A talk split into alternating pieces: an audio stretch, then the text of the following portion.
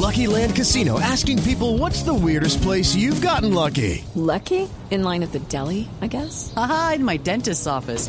More than once, actually. Do I have to say? Yes, you do. In the car before my kids' PTA meeting. Really? Yes. Excuse me, what's the weirdest place you've gotten lucky? I never win and tell. Well, there you have it. You can get lucky anywhere playing at LuckyLandSlots.com. Play for free right now. Are you feeling lucky? No purchase necessary. Void where prohibited by law. 18 plus. Terms and conditions apply. See website for details.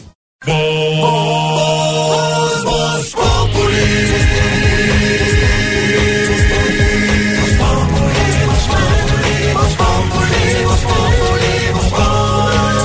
a viernes 4 de la tarde en Blue Radio.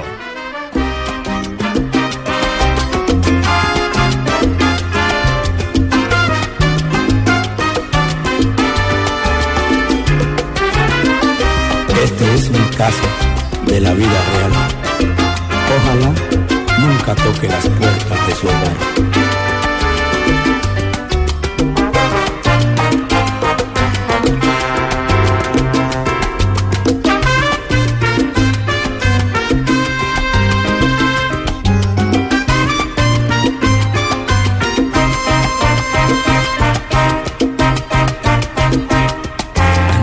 Tú no tienes, tienes la culpa que tu niño esté llorando y su padre no cumpla.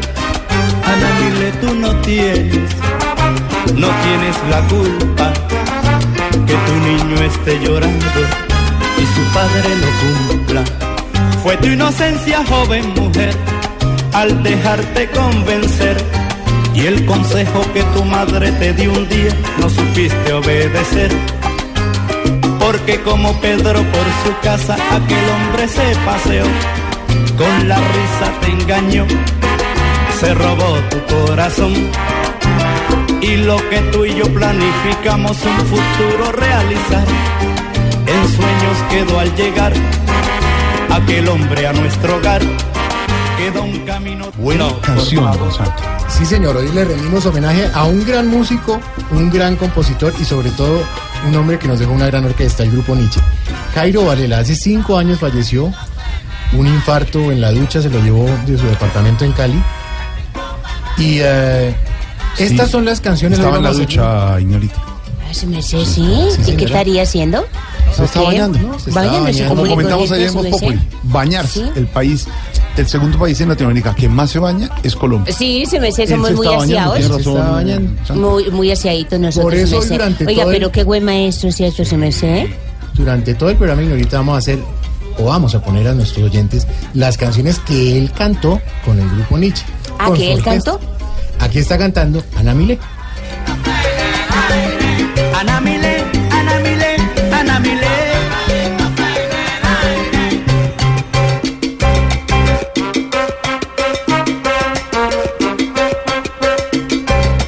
Otoniel, usted también es conocedor de Jairo Varela, ¿no? Claro que sí, saludo cordial a esta hora, donde todo el mundo en su dial nos tiene sintonizados. Recordamos a Jairo Varela Martínez, este gran músico nacido fuera? en Quibdó, ¿Quién fue? quien fuera uno de los mejores compositores de la música colombiana. Oiga. Empezó con un grupo muy pequeño, La Timba, en donde tocaba la dulzaina, un bongo, una maraca y un güiro. Qué buen documental, lo anunciamos nosotros el viernes acá, el que presentó Entre Ojos en Caracol Televisión el sábado sobre la vida de Jairo Varela, pero muy bueno. Y Además fue premiado ese Claro, y documental. tenían varios eh, grupos musicales cantando las canciones del gran Jairo Varela, su paso por la cárcel, las canciones, su inspiración, el día que murió su mamá que no pudo estar en el sepelio. Y le tocaba tantas cosas. Hoy Jairo Varela aquí en Voz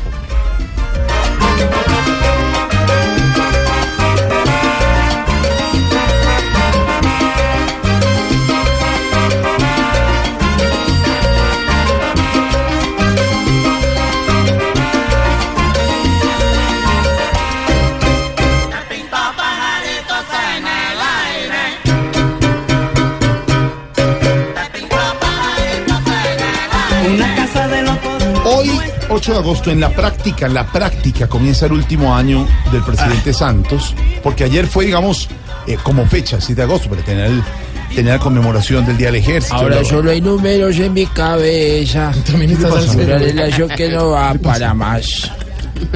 Ahora solo hay números. ¿Cómo? Pero usted dijo la semana pasada Eh, ¿Cómo no? que, que va a gobernar este año como si fuera el primero. Pues eso dice. Hasta el último momento estaré intentando cumplir mis metas. Y Eso todo le lo dijo a- prometido a lo Juan puedo Roberto firmar Vargas sobre anoche. mármol. Y le dijo anoche a Juan Roberto Vargas en una entrevista eh, en la Claro, puerta de la Roberto. casa de Nariño, muy tranquilo. En la Plaza de Armas. en La plaza de armas, ahí en la casa de ¿Cómo no? Nariño. Qué bonito. Muy bonito el la escenario. Y mi hijo, mi hijo también leyó la entrevista en los, en los informantes. También a domingo. Manuel Villarango, al programa de Manuel Villarango, Martín, Martín. Santos, que se fue este último año después de acompañar a su padre y ¿Cuándo llegó, me van a entrevistar a mí, Jorge? llegó usted, Esteban. llegó ¿Cómo usted.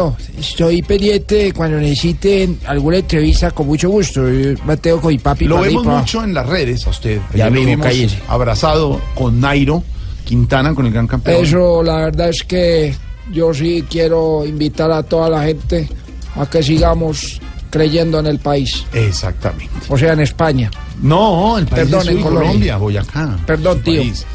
No, no soy su tío. No, es que así le decimos Ah, así le dicen. En. España son modismos. Vio la entrevista del eh, presidente Santos con don Juan Roberto Vargas, director de Noticias Caracol, senador Uribe. La siguió minuto a minuto. ¿Se dio cuenta todo lo que dijo el presidente Santos, senador? Estaba montando a caballo, no. Ah, no. No, no le interesó. no, no, no. Ahí no había nada interesante por escuchar. Bueno, hoy vamos de a pronto hablar- Juan Roberto sí. Claro, gran amigo y de esta casa, además director de Noticias Caracol. Más adelante estará con otro Juan Roberto. Hoy por eso, don Santi, vamos a hablar con nuestros oyentes. Mi meta es, digamos, no, digamos, eh, el Mi último año. Sí. Usted se pone una meta. En el caso del presidente, El pero el último año. Su meta Ay, es qué. sí. Entonces, vamos a Pero hablar. la meta de yo sí, su merced, así sea en 20 años, su merced está en mi casita, su persona. Tener su- La casita, Ah, sí, tiene su una merced. Pero con ganándose uno el mínimo, ¿cómo era eso, su merced? Si hay para el pasaje, no hay para la comida. Si hay para la comida, no hay. No, su merced, muy duro. Mi meta es, hoy en Voz Populi. Con la risa te engañó, se robó tu corazón. Y lo que tú y yo planificamos un futuro realizar. En sueños quedó al llegar aquel hombre a nuestro hogar. Queda un camino de piedra y filo y la revancha queda el destino. Don Ricardo Espina es el director del servicio informativo Blue Radio. Don Ricardo. Ya está es- en Colombia. Ya llegó. Se nos escapó. ¿Quién lo dejó salir de Venezuela? Quiero saber. Puede salir ¿Cómo y hace entrar, Diosdado? Déjanos salir, Ricardo Espina. ¿Usted está en Venezuela? Yo estoy en Venezuela. ¿Entonces dónde voy a estar? Está en Cuba. ¿Cómo? No, no aparece hace dos días. Está pidiendo consejo a los Yo Castro. tengo, no señor, lo que pasa es que yo tengo el don de la oblicuidad. Es más, De la oblicuidad, o sea, tengo dos ombligos. ¿Qué es más, oblicuidad? a- ¿Qué es a- Oblicuidad. Sí, ¿No ¿qué es sabes eso? qué es oblicuidad? ¿Qué es eso? Tener dos ombligos. No, hombre. Ay, no. hay quien dice, hay quien que dice sepa, que pues. usted ya no está gobernando en Venezuela. Entonces, No, está gobernando la Asamblea ¿tú Constituyente. crees que yo tengo miedo, pues? Por eso me vine para Cuba. Eh, tiene un poquito de miedo. El domingo apareció luego de la insurrección militar en Naguanagua, en la Brigada 41 en Valencia, en una Eso es mentira, yo cadena, en Aguas en una estado. cadena de radio y televisión. pregrabada porque ya no sale en vivo, porque le tiene miedo a que alguien se insubordine en directo o alguien eh, salga con algún asunto de protesta y sale solo como está hoy Nicolás Maduro y en la parte posterior se ven cinco escoltas de espaldas a él. La situación es muy crítica para Nicolás Maduro. Es más, como le repito, yo creo que él sigue en Cuba. Él no está en Venezuela.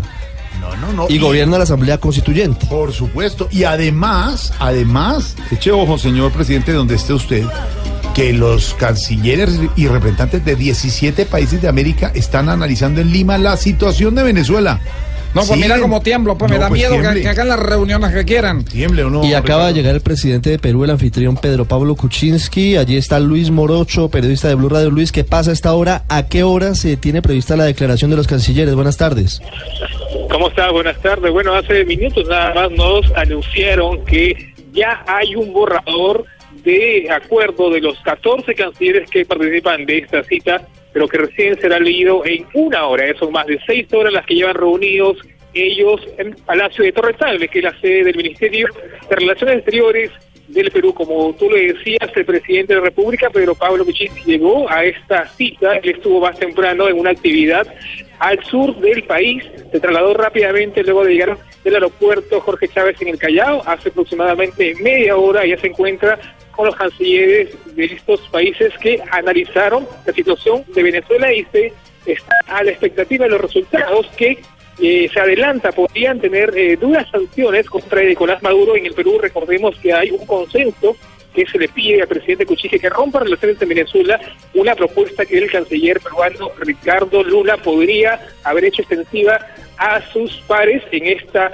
reunión. Así que en breve tendremos resultado de esta importante eh, asamblea que se realiza en nuestro país y que concluirá con acuerdos que seguro serán de trascendencia Luis, para Venezuela. Pero según le entiendo, ¿podría haber sanciones de los países reunidos para Venezuela? ¿Podría haber consenso sobre eso? Vamos a ir en segundos con Luis para que nos cuente más porque esa es la noticia que podría estarse produciendo en segundos desde, desde Lima, desde territorio peruano, ¿no? Y estamos en con noticia en desarrollo esta reunión que se realiza en Lima 17 países analizando van a hacer una operación una eh, un comunicado conjunto ahora la gente se pregunta ¿y por qué y por qué toda esa presión internacional porque no se ¿Y por qué toda esa vez? joda de ¿Y por qué- presión No, internacional? No, eso no es así. Eso no era como en la época de Bush, papá. Neta, así de como- no. Meta Pero sí la presión y la sanción internacional, el no estar en ningún grupo, e- e- el llamado de los embajadores de varios países vecinos. Y ojo, ayer en la reunión, en la entrevista del presidente Santos con Juan Roberto Vargas, el primer mandatario fue claro en decir que no se descarta en un momento dado romper relaciones con Venezuela. A- Es así la canciller diga hoy que, eh, que no, tanto, Lo que pasa es que esto puede ir caminando hacia allá Claro. y es posible que de manera simultánea en Lima se anuncien sanciones de toda Latinoamérica contra el gobierno de Nicolás Maduro y en Estados Unidos se anuncien nuevas sanciones porque vienen en camino. Hay noticia de última hora desde Venezuela. Le voy a dar un nombre y le voy a dar eh, la noticia. El general Raúl Isaías Baduel fue uno de los hombres de la Fuerza Armada Nacional Bolivariana que fue compañero de Hugo Chávez en el fallido golpe de Estado el 4 de febrero de 1992. El general Baduel, siendo ministro de Defensa en 2002, fue el que logró que Hugo Chávez regresara al poder cuando se le dio un golpe de Estado. Luego el general Baduel cae en desgracia, es capturado por el régimen supuestamente por traidor. Hoy lo sacan a las 5 de la mañana de la cárcel de Ramo Verde y está desaparecido por el régimen. Y no solo eso, sus hijos, los hijos del general Baduel, fueron a Fuerte Tiuna, a la principal eh, se- sede militar de Venezuela, a buscarlo y acaban de ser capturados. Ese es el proceder de la dictadura venezolana. Recuperamos la comunicación con Sí, Luis. señor. Luis, eh, le preguntaba si lo que le entendemos es cierto, podría haber un comunicado conjunto de las Naciones Reunidas en Lima para anunciar sanciones unificadas contra el gobierno de Nicolás Maduro. ¿Eso está dentro de las posibilidades? Esas son las hipótesis de las que se maneja en esta reunión. El presidente peruano, por ejemplo, eh, antes de llegar a esta reunión, declaró a la prensa y dijo, por ejemplo, que eh, Venezuela está ya en la última lona económica, esta referencia a la crisis humanitaria y política que vive ese país. Recordemos que el presidente peruano y su homólogo de Venezuela tienen una larga rivalidad. Maduro hace unos días llamó inmoral y, un lacayo de los Estados Unidos al presidente peruano por apoyar a la Asamblea Nacional y rechazar la constituyente instaurada en ese país. Así que estas son las hipótesis que se manejan. Se habla ya también de consenso para nombrar a un grupo ad hoc que seguimiento a la situación política en ese país. Se pida, por ejemplo, también la libertad de los presos políticos y, e incluso que se adelante el cronograma electoral en Venezuela que sea programado para el año 2018, esto en concordancia con lo que pide también la oposición venezolana. Luis, estaremos atentos a esta noticia en desarrollo que se produce en Lima, los 17 países reunidos que Hay expidan que un estar alerta, conjunto. alerta de todo lo que pasa. Usted está alerta y alerta, porque Así es. con usted. A Está en. Cuba, ya huyó. Esa es una de las hipótesis. Eso es una hipótesis que tú estás lanzando para que sepas. ¿Qué es hipótesis? ¿No sabe qué es hipótesis? Pues dígame. Es cuando un hipopótamo pasa la tesis a la universidad. No sabías eso, ¿verdad? Le dijo el presidente Santos a Juan Roberto Vargas, director de Noticias Caracol, que no se descarta un rompimiento de relaciones con No se Venezuela. descarta un rompimiento de relaciones con Venezuela, Juan Roberto. A este tema hay A que ponerle tema- ah, mucho. Cuidadito. Cuidadito, cuidadito. Ya que por fin el patrón dijo algo que por bueno se lo aplaude la nación.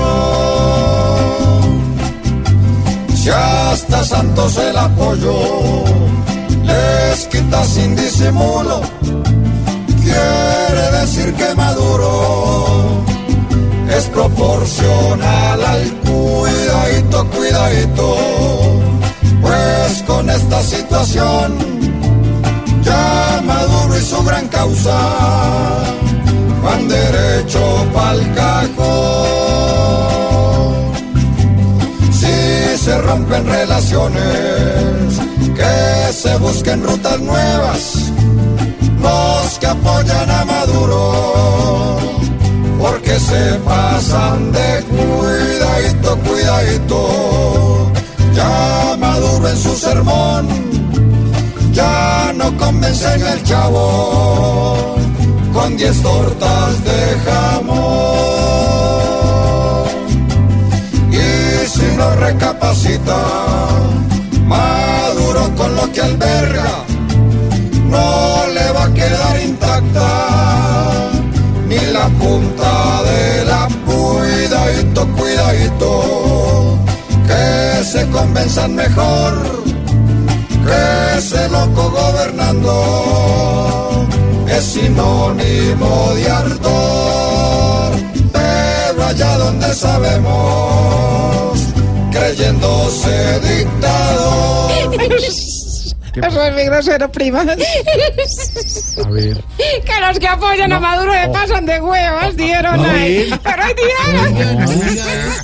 Pero hay días. La dijo claritecos. Ay, se me salió, vea. Usted es se No, se señor. me Usted es en radio y en televisión también. Sigue muy Pero ¿por qué famoso en se me salió televisión. que se pasan de huevos. Don Ricardo, el que sí está bravo, bravo, bravo es Donald Trump, ¿no? Sí, señor, y sigue en vacaciones, ¿no? Porque Oiga, es el colmo. Fuera que tiene esa 17, popularidad por 17 días de vacaciones. Y criticaba al presidente ¿Cuánto Obama tiene de porque tomaba popularidad? vacaciones. ¿Cuánto tiene de popularidad Donald Trump? Tiene un poquito más que usted. ¿Cuánto? Un poquito más. ¿28? No. ¿Por qué? No, tiene más no, que no, usted. no, pero, no, pero el presidente Santos la semana pasada subió. No, ¿Qué pasó? Pero subió a Subió en las encuestas. Los impuestos y la gasolina fue la boda. Sí, sí, Es que Mire, subí en popularidad. el presidente Donald Trump hoy interrumpió sus vacaciones, está jugando golf, el presidente Trump, para hablar de Corea del Norte y la advertencia que hizo y sobre todo el lenguaje utilizado son inusuales, o bueno, eran inusuales hasta su llegada a la Casa Blanca el pasado 20 de enero. Le advirtió a Corea del Norte que podía responder a sus amenazas con un fuego y una furia nunca vistos en el mundo. Hágame el favor. Ay. Nosotros entre Kim Jong-un y Donald Trump. Esto y luego, y esto luego de que se conociera un informe secreto de inteligencia estadounidense revelado por el Washington Post que señala que Corea del Norte ya tiene la capacidad de implementar pequeñas ojivas nucleares en los misiles que está probando. Es decir, que podría haber un ataque nuclear en cualquier momento. El mundo Pero- está en un momento muy complicado. El Trump es muy bruto. ¿Cómo me pone a torear? No, pero, es que- pero además eh, lo que pasa es que Corea del Norte le midió el aceite. Corea del No, Norte está eso. jugando con él y él, que es de mecha corta, pues ha llegado a esto. Edwin Giraldo, lo último en Washington. Hola, buenas tardes. Desde el estado de New Jersey, en donde pasa un periodo de vacaciones, el presidente Donald Trump advirtió a Corea del Norte que si insiste en amenazar a Estados Unidos a través de ejercicios con misiles balísticos, la respuesta de Estados Unidos será muy dura. And as I said, they will be met with fire, fury, and frankly, power, the likes of which this world has never seen before. Thank you. Y como he dicho antes, aseguró el mandatario, estas amenazas serán respondidas con un fuego y una furia como el mundo no ha visto antes. Trump no dio detalles sobre si se apresta a tomar una decisión en materia militar, pero este comentario llega como reacción a publicaciones en la prensa estadounidense según las cuales Corea del Norte habría logrado miniaturizar una cabeza nuclear para poder insertarla en un misil. En Washington, Edwin Giraldo, Blue Radio. Don Edwin, gracias. Ahí está la información desde Washington. Bravo, el presidente Donald Trump. Estamos en Voz Populi y esta es la canción de moda en Colombia. Sí, digamos, con la humildad profunda 18 de- del amor encendido, en este momento estoy viendo la tabla de posiciones. Primer lugar, Santa Fe, 18 puntos. Junior Segundo. Junior, 15. Felicitaciones a los barranquilleros. Tercero, Alianza Petrolera, 11. El equipo de nuestro director musical, Atlético Nacional, está de sexto con 9. Ahí estamos clasificados. América de Cali de octavo, el de don Ricardo Espina. Eh, millonarios de millonarios 14. del Flaco eh, está de número 13 con 6 puntos. Y ahí van todos. Pero, ¿qué hacemos? Le he oído a varios eh, comentaristas de revistas deportivas. Ha sido una campaña perfecta la de Santa Fe. Sí, sí. 18 puntos de 18, ¿en serio? Santa No, Fe y no, en Junior, serio, sí. los dos equipos de Santa Fe y Junior Junior tienen, impresionante. tienen la, los equipos Llega perfectos. toda la No, información deportiva con Elkin Rueda y Jorge No, Alfredo era- Vargas. Era una, el, el Junior sí es un tiburón, ahora sí. Dicho todo lo que ponga ahí, lo come. Pero yo se lo digo, ¿verdad? qué rico. No, a ver, no solo como aficionado al fútbol e hincha santafereño, sino que si los equipos jugaran y le jugaran al técnico como le juegan y los jugadores salieran y se concentraran e hicieran lo que les Sí. dicen en entrenamiento, se puede hacer Y mire, una buena campaña. Me, me deja decir, perdón, qué pena. eh, Me deja decir una cosa de, de su equipo, el Santa Fe. Gracias, señor. El técnico, un señor de bajo perfil, modesto. Gregorio, sí, sí. Y ahí va. Ayer Yo la- si no hubiera podido ser técnico de fútbol, ¿eh? Tengo un alto perfil. No, sí lo tiene. Eh, Sí lo tengo. Tolima, además. Me gustaría ser. Tolima. Pero ayer lo vi en varias transmisiones, en varias emisoras y en transmisiones de televisión, que el, que el, la figura de la cancha es el técnico Gregorio. Sí. Bien, está O bien. sea, el está man ahí bien. va y calladito, sin hacer bulla. Hoy de moda está los- el glorioso Independiente Santa Fe.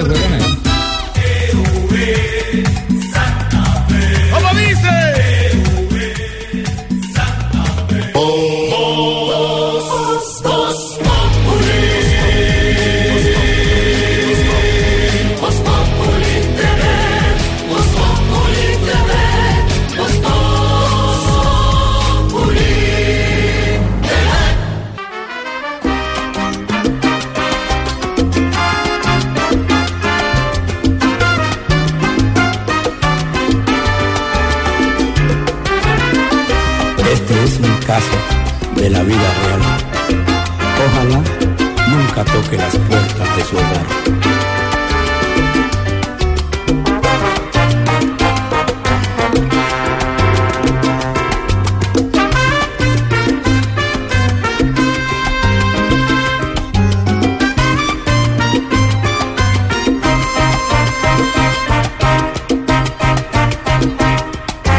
Mileto no tienes, no tienes la culpa que tu niño esté llorando y su padre no cumpla.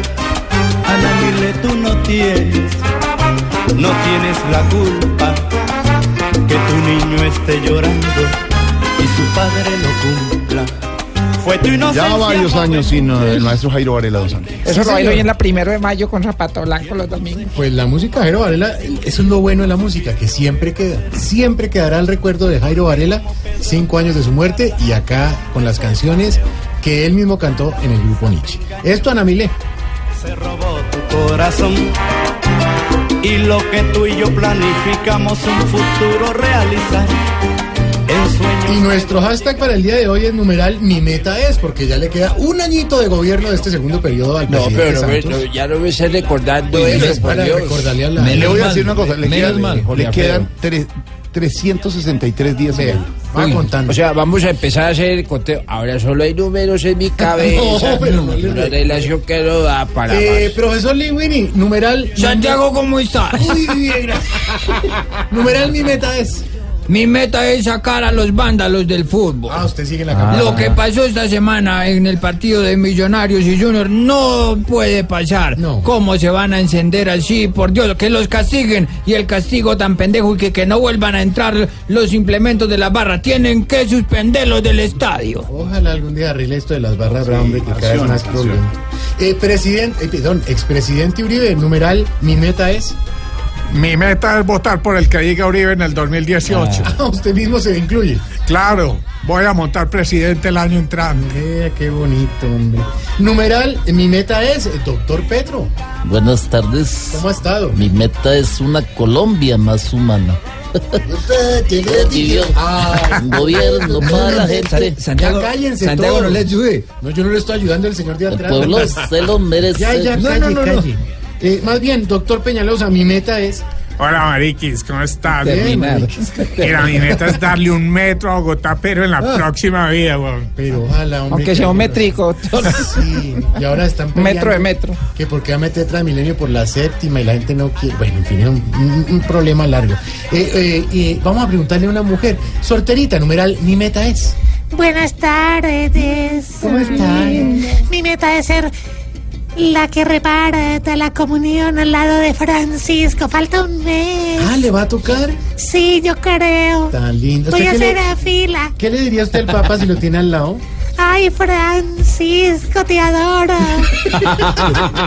Tan linda, gracias. Gracias a usted por la oportunidad. Ah, tranquila. Eh, Lucho, numeral. Hola. Mi meta es. ¿Cómo estás? Bien, Lucho. Mi meta es Rubén, el del Waze. Allá está. Sí. ¿Ah, sí? Él es mi meta, sí. Pero, eh, ¿meta en qué sentido? No, es una amistad. Yo lo dejo buena ahí amistad, para ¿cómo no? profundizar. Sí. Don Rigoberto Urán, gran ciclista, segundo lugar en, la, en el Tour de Francia. Cuéntenos, mi Es meta que- es. Mi, mi meta es ganarme el tour algún día. Eh, pero toca cuando Froome no vaya a correr, eh, porque si no, no me lo puedo ganar. ¿Cómo quedó el kilo de papa? Tal? Vamos a preguntarle a Rigoberto tal cual. Rigoberto tal cual, mi meta es. Mi meta es chocolate, huevón. Y mañana volveremos aquí. Yo le pregunto, doctor Ordóñez, ¿usted que le quedó mal con la firma de la gente que porque no les pagó? Numeral, mi meta es. Gloria al Padre, al Hijo y al Ay. Espíritu Santo. Bueno, un principio de por los siglos de los siglos. Mire, mi meta es ser presidente o papa algún día. Uy, No, esta sí estuvo mejor todavía. Bueno, cada quien con su meta y hasta tamaño. de río. Recordando al gran Jairo Varela, hoy en Voz Pop. No llores más, no llores, no llores, no llores, no llores más, no, por favor.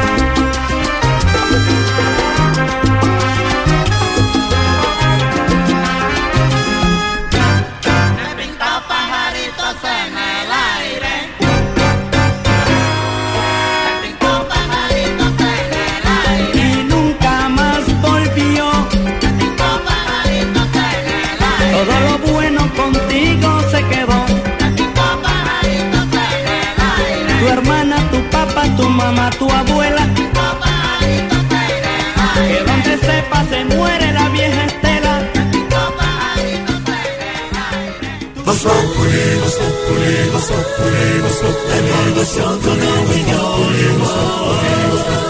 En Blue Radio. Voz Populi TV, Voz Populi TV, aquí el humor crea opinión. Si al mejor de tu equipo lo quieres relegar, danos el papayazo y tendremos de qué hablar.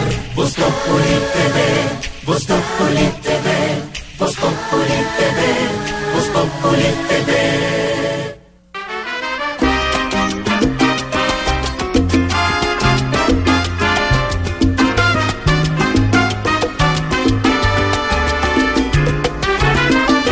Este es un caso de la vida real. Ojalá nunca toque las puertas de su hogar.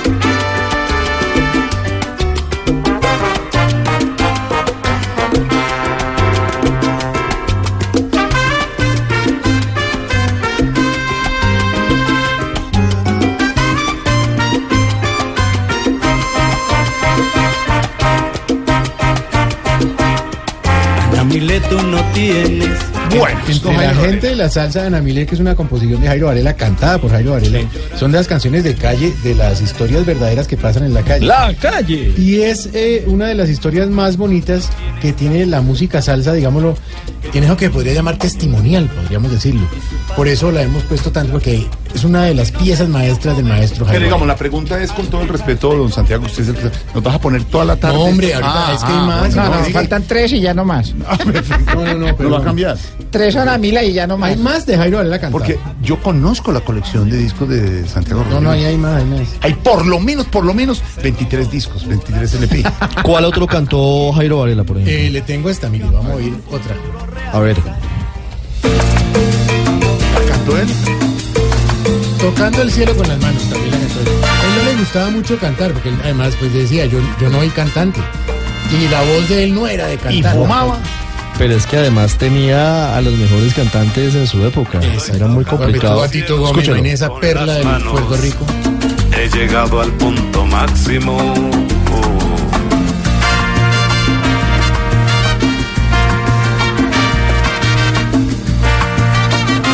Ser pertenecido y ser correspondido. Hay química en los besos. Aunque no era la mejor voz, Nuestros pero gustos parecidos. la gente lo, lo- sí, el sentimiento lo quería tanto que ya se identifica con, No con hacen grupo falta las almohadas. ¿Para que sirven trapos que nos quitan tiempo y ganas? Y un nido es nuestra cama. Si estamos lejos, nos reclama. Estoy No tocando me el cielo. disgusta la voz de Jairo Varela, con todo el respeto. Es un gran eh, músico, obviamente inspirado en su en- como, como cantautor, pero mucho más eh, autor de canciones compositor y- que- pero pero su, su voz bien, mire, Pero es una voz diferente. una- claro, le da un matiz. Solo entran escogidos. Estoy tocando el cielo. Eso lo valora mucho Lo siento aquí en mis manos. Esta, esta canción, El compositor cantando. esta canción es la maqueta porque él murió después. O sea, él dejó cantada la canción. Después la montaron. Don Ricardo Ospina, la cifra del día tiene que ver con los preparativos para la visita del Papa sí. Francisco. Estamos ya en la recta final a pocas semanas, a 29 días exactamente de la visita del Papa Francisco a Colombia. Se espera una ocupación hotelera de entre el 80 y el 90% en las cuatro ciudades en las que va a estar Francisco, es decir, Bogotá, Villavicencio, Medellín y Cartagena. ¿Verdad que el papamóvil lo va a manejar el Tigre Castillo? No, no, señor. No. Chiste malo.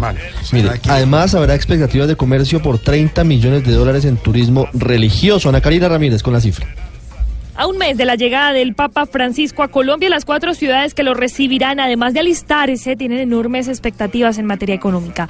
La ocupación hotelera casi a reventar e ingresos en las ciudades que podrían superar fácilmente los 70 millones de dólares son algunos de los indicadores previstos. En Bogotá, por ejemplo, se espera la visita de más de 700 mil personas por cuenta del turismo religioso que impactarán en el Producto Interno Bruto de la ciudad en 0.4%. En el caso de Villavicencio se esperan 500 mil visitantes, cada uno que hará una inversión aproximada de 400 mil pesos en rubros como hospedaje, alimentación y transporte. En Medellín, por su parte, según la proyección, la ciudad alcanzará una ocupación hotelera del 90% y se generarán ingresos por 22 millones de dólares. Y hay que sumarle lo que también se generará en Cartagena, unos 5 millones de dólares más, y la asistencia de más de 90 mil turistas nacionales e internacionales. Ahí están las cifras para la visita del Papa Francisco. Ahí estaré yo como telonero, amigo. Señor. sondeo reciente y que algunos colombianos preferirían que esa plata se le dieran a los pobres y no para la visita del Papa. Hay cosas a veces en este país que, que uno dice... igual la roban. O sea, la mandan para los pobres, pero Sí, para pero los es pobres que además eh, vamos a la misma lógica del expresidente Belisario Betancourt en 1985, que tuvimos un momento muy importante. Colombia pudo haber sido la sede del Mundial de Fútbol del 86. Porque don Alfonso Senior, que era directivo de la Sí. FIFA y de Millonarios. Mm. había conseguido la sede porque el doctor Senior era un tipo muy importante en la FIFA y en el fútbol mundial. Y el señor presidente de la época, Belisario Betancourt, dijo que Colombia no tenía plata y que esa plata que se iba a invertir en estadios y en infraestructura hotelera se iba a invertir en educación Ah. y en salud. Mm. ¿Y ni lo uno ni, Ni lo otro. otro. Porque no hubo mundial y Ni no hubo educación. colegios y no hubo escuelas y no hubo hospitales. Hombre, ¿Usted señor, no ha visto que es el país de los inconformes? Santiago, Ricardo y oyentes, cinco días viene el Papa Francisco, exclusivo a Colombia, no es de paso por otro lugar. Viene y es una visita muy importante en un país católico, tiene un mensaje. Pero es que, pero es que la gente eh, los colombianos Todo el mundo inconforme. no estamos contentos. Exacto. Así somos. Y es que podría, podría venir de. Yo qué. El Dios, que sí está muy conforme con eh, lo que le dijeron hoy es el doctor Humberto, que quiere ser presidente de la República. Doctor Humberto, ¿quiere ser presidente? Hombre, Jorge Alfredo, claro que sí. Estoy listo. Está listo, más Pero, pero dicho que no presidente. tanto. Pero ya le dijeron unos líderes, fueron eh, don Ricardo, le dijeron, queremos que sea nuestro candidato. Pues mire, a ver, ¿cómo, cómo explicara yo esas cartas? Sí, hoy se conoció una carta, la reveló en primicia Blue Radio hoy muy temprano, de cerca de 400 empresarios y dirigentes políticos pidiéndole a Humberto de la Calle que por favor aspire a la presidencia para continuar con la implementación del acuerdo de paz, para acabar con la polarización. Hombre, puede que sea cierto, pero la verdad es que la mayoría de oportunidades esas cartas lo que son son mandados que los mismos políticos eh, le piden a la gente de sus bases. Yo no sé si ese sea el caso del doctor de la calle, pero ha ocurrido en otros casos. Ciudadanos preocupados o políticos o dignatarios que dicen, hombre, mire, vaya por favor, láncese. Ha ocurrido con la doctora Clara López, ha ocurrido con el doctor Juan Fernando Cristo, con muchos, con muchos en el pasado. Lo cierto es que mañana Humberto de la Calle anunciará que efectivamente aspira a la presidencia de Colombia. María Camila Roa, ¿ese es el anuncio que estamos esperando? Todo indica que el anuncio que hará Humberto de la Calle es el de su candidatura a la presidencia en 2018. Nos contaron que el ex jefe negociador del gobierno ha sido motivado por varios sectores. Recordemos que en los últimos días recibió una carta de 400 líderes entre dirigentes gremiales, ex vicepresidentes, líderes comunales, organizaciones de ediles, entre otros, donde le piden que asuma liderazgo de una gran coalición que lo lleve a reemplazar en la Casa de Nariño al actual presidente Juan Manuel Santos. Pues Humberto de la Calle, nos dicen, está sorprendido por tantas voces de apoyo y según pudo confirmar Blue Radio, esta no ha sido la única carta ni petición que ha recibido para que empiece ya su carrera a la presidencia. La semana pasada de la Calle estuvo en Cincelejo Sucre, también en Barranca Bermeja y estuvo en días pasados también en el Valle, recorriendo el país y hablando con los colombianos. Esperamos entonces el anuncio mañana cuando también hablará de otros temas de coyuntura y por supuesto de la implementación del proceso de paz con las FARC.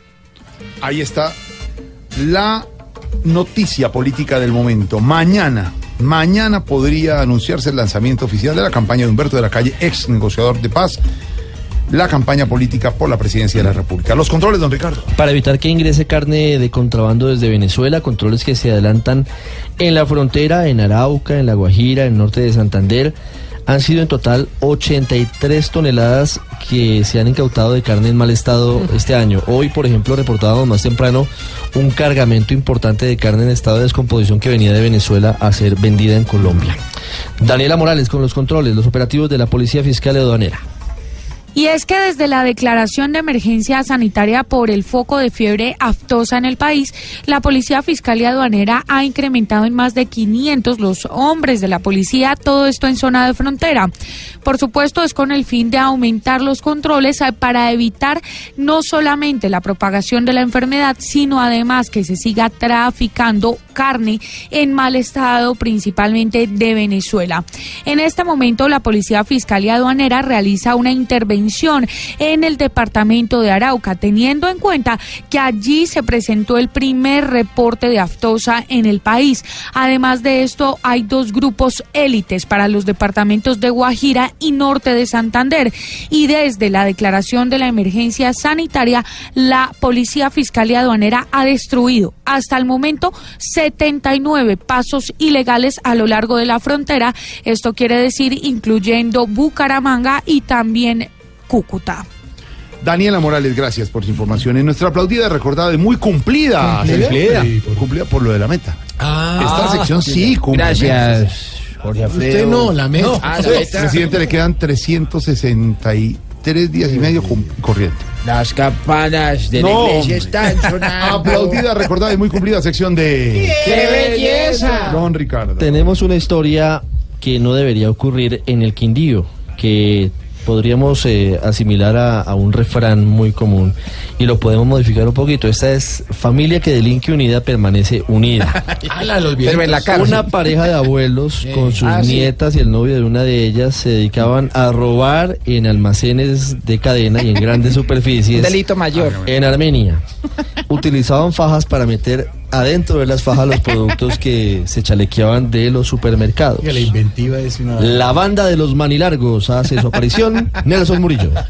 En operativos adelantados en Ibagué, Bogotá y Armenia, la policía capturó a cinco personas que componían la banda Los Manilargos, una organización dedicada al hurto en almacenes de grandes superficies, utilizando fajas para esconder lo hurtado. El comandante encargado de la policía en el Quindío, coronel Freddy Correa, así lo confirmó. Una familia, los cuales eh, los que estaban al mando de ese grupo delincuencial era una pareja de, abuelos de 60 y 65 años y eh, la cual eh, eran dos mujeres que eran las nietas y un compañero sentimental de una de ellas. Ellos estaban dedicados al hurto al comercio en establecimientos comerciales y en donde este momento, pues eh, después de la audiencia que se logra hacer por parte de la dejada disposición a la fiscalía y llevar la audiencia, eh, quedan ellos bajo autoridad competente. Los miembros de esta organización deberán responder por 74 denuncias de hurto en comercio cometido en Dos Quebradas y Pereira en Risaralda, Supía y Manizales en Caldas y en Armenia. En Armenia, Nelson Murillo Escobar, Blue Radio.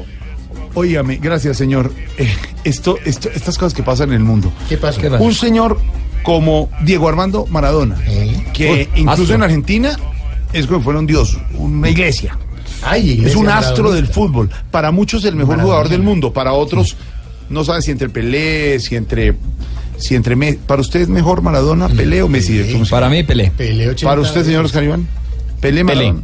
Para usted Pelé Maradona. Pelé. Lo- el fútbol ha cambiado. Que Pero es para, diferente a lo que juega Messi. a lo pero que- para muchos es el señor Maradona. No. Los seguidores de Maradona. Y sale este señor a decir, Diego Armando Maradona nunca ha ocultado su afinidad con el chavismo. Somos chavistas hasta la muerte. Y cuando Maduro ordene, estoy vestido de soldado para Aquí una Venezuela espero. libre, para pelear contra Maradona. el imperialismo y los que Pero- se quieren apoderar de nuestras banderas, que es lo más sagrado que tenemos. Viva Chávez, viva Maduro, viva la revolución, viva los venezolanos de pura cepa. usted- Lo dice el ¿para qué señor Maradona? Diego Armando Maradona, ídolo del fútbol en el mundo. Tú sabes que él es de la izquierda. ¿De cuál izquierda? Ah, con la que va con la jugaba. zurda, pues sí. Ese le pega un avión fallando, pues. Ay, ay, ay. No, ahora, hay que hacer, hay que, hay que tener claro que él desde siempre fue Sí. amigo de Chávez y que fue. Sí, pero, él desde- Pero hoy, internacionalmente, pensar que un personaje de estos esté apoyando lo que está pasando allá. Ay, ay, ay. En fin, para eso existe nuestro cuentico del día con Maradonito. Este es nuestro cuentico del día.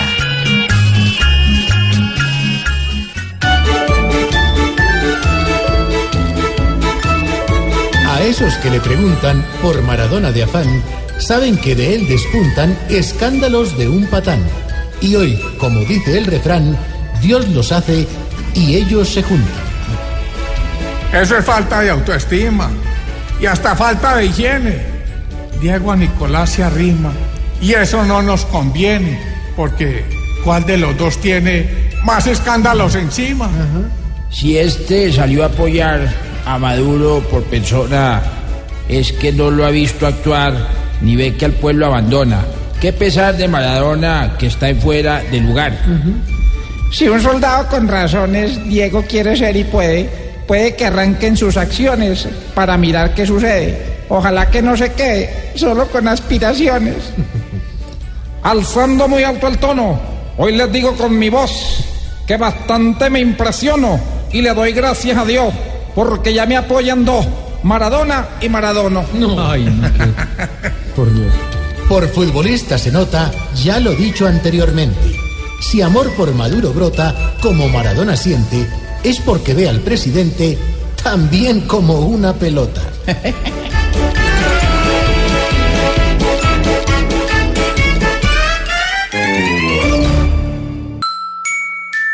Voz Populi TV, Voz Populi TV, aquí el humor crea opinión. Si al mejor de tu equipo lo quieres relegar, danos el papayazo y tendremos de qué hablar.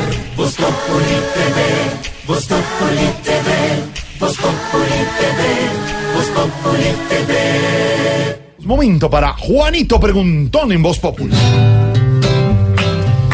Juanito preguntaba con deseos de saber las cosas que en Colombia no podía comprender. Juanito tiene dudas que queremos aclarar y una buena respuesta de seguro va a encontrar. Mi pregunta de hoy es para, para mi tío Juan Lozano. Ay, Claro, Juanito. Oye, estoy poquito así como, Elmo. como ifónico. No importa, pero Me usted parezco siempre a Elmo. es el momento de preguntarle. Me dicen Juanito, Elmito preguntó. Juanito preguntó en Elmo. El momento para preguntar. El momento para el, el mito. ¿Cómo sé que le queda un año a Juan Manuel? Dígame con franqueza lo que le espera a él. Juanito, el presidente Santos tiene unos grandes retos. Tiene que terminar la implementación de los acuerdos de paz y eso empieza por sacar adelante lo que llaman la JEP, la Jurisdicción Especial de Paz. Está duro porque hay mucha gente que no comparte los criterios que se acordaron en la negociación de paz, hay mucha gente que no comparte los beneficios que le dieron a los miembros de las FARC. Está difícil porque hay mucha, mucha irritación en el Congreso y las mayorías no están tan claras y ese es el punto central del acuerdo. Hay mucho debate, hay controversia sobre lo que pueden hacer unos magistrados que están siendo seleccionados por unas personas, la mayoría de ellos extranjeros. Hay mucha duda acerca de cómo van a juzgar a los terceros, es decir, ganaderos, industriales, personas que no han estado en el conflicto. Segundo, le viene al presidente un año de elecciones. El gobierno tiene que ser neutral, el gobierno tiene que garantizar transparencia. Al gobierno le queda dura la elección porque tiene muy poca favorabilidad entre la gente a Santos, a pesar de que se religió dos veces, que se ganó el premio Nobel, que firmó los acuerdos, la gente no lo quiere, lo quieren poquito, entonces eso le queda duro al gobierno manejar un escenario político de esa naturaleza. Tercero, le toca lidiar una crisis económica porque aunque dicen, no, no diga crisis, ave de mal agüero, no mencione la palabra crisis, la situación es muy dramática porque hay una gran contracción en la producción en Colombia, hay una caída en lo que se llama el Producto Interno Bruto y van a tener que lidiarlo. ¿Qué pasa? Que se metieron en muchos gastos de burocracia, gastos repetidos, gastos que se tienen que financiar y los grandes ingresos no se han visto y a los colombianos ya les clavaron demasiados impuestos. El presidente tiene un tema de seguridad muy difícil en las ciudades y el presidente tiene un problema enorme con las disidencias de las FARC, el ELN, las BACRIM y un país lleno de cultivos ilícitos. Ese es tal vez el punto mm, sensible con Estados Unidos, un gobierno que ya le está diciendo en todos los tonos a Santos, no más cultivos ilícitos, no más narcotráfico. Como si todo eso fuera poco, la frontera está incendiada con Venezuela ardiendo, con la crisis de Nicolás Maduro. Un año muy difícil para el presidente de la República, Juan Manuel Santos. El sol a las espaldas lo cogió con todos los chicharrones muy activos, incinerantes, con grandes dificultades. Independientemente de si uno ha sido o no santista, como colombiano hay que decir que Dios lo ayude a no equivocarse en este año tan difícil. Me quedo clarito de mi tío Juan. Juanito, muchas gracias por venir a preguntar. Mañana a esta hora te volvemos a esperar. Ahí voy. Volveré porque siento tranquilidad y paz, ya que a Santos le falta un año nada más. Pobre Juanito preguntó siempre buscando explicación, solo Blue Radio le dará contestación. Estás en el trancón. Y en el trancón, todo es. Voz Populi. En Blue Radio. Hoy estamos en homenaje a Jairo Varela en Voz Populi. Ya vamos con nuestro hashtag del día. Mi meta es un año le queda al presidente Santos. Ya. La meta de cualquiera. Ya vamos con los oyentes porque antes tenemos noticia de último momento. Don Ricardo Espina. Ya están los cancilleres en la reunión de Lima con comunicado sobre el tema de Fíjense que estamos viviendo algo que no se veía hace mucho tiempo. En Lima están reunidos 17 cancilleres de América Latina y en Caracas los cancilleres de la Alianza Bolivariana para las Américas del ALBA, que fue creada por Hugo Chávez.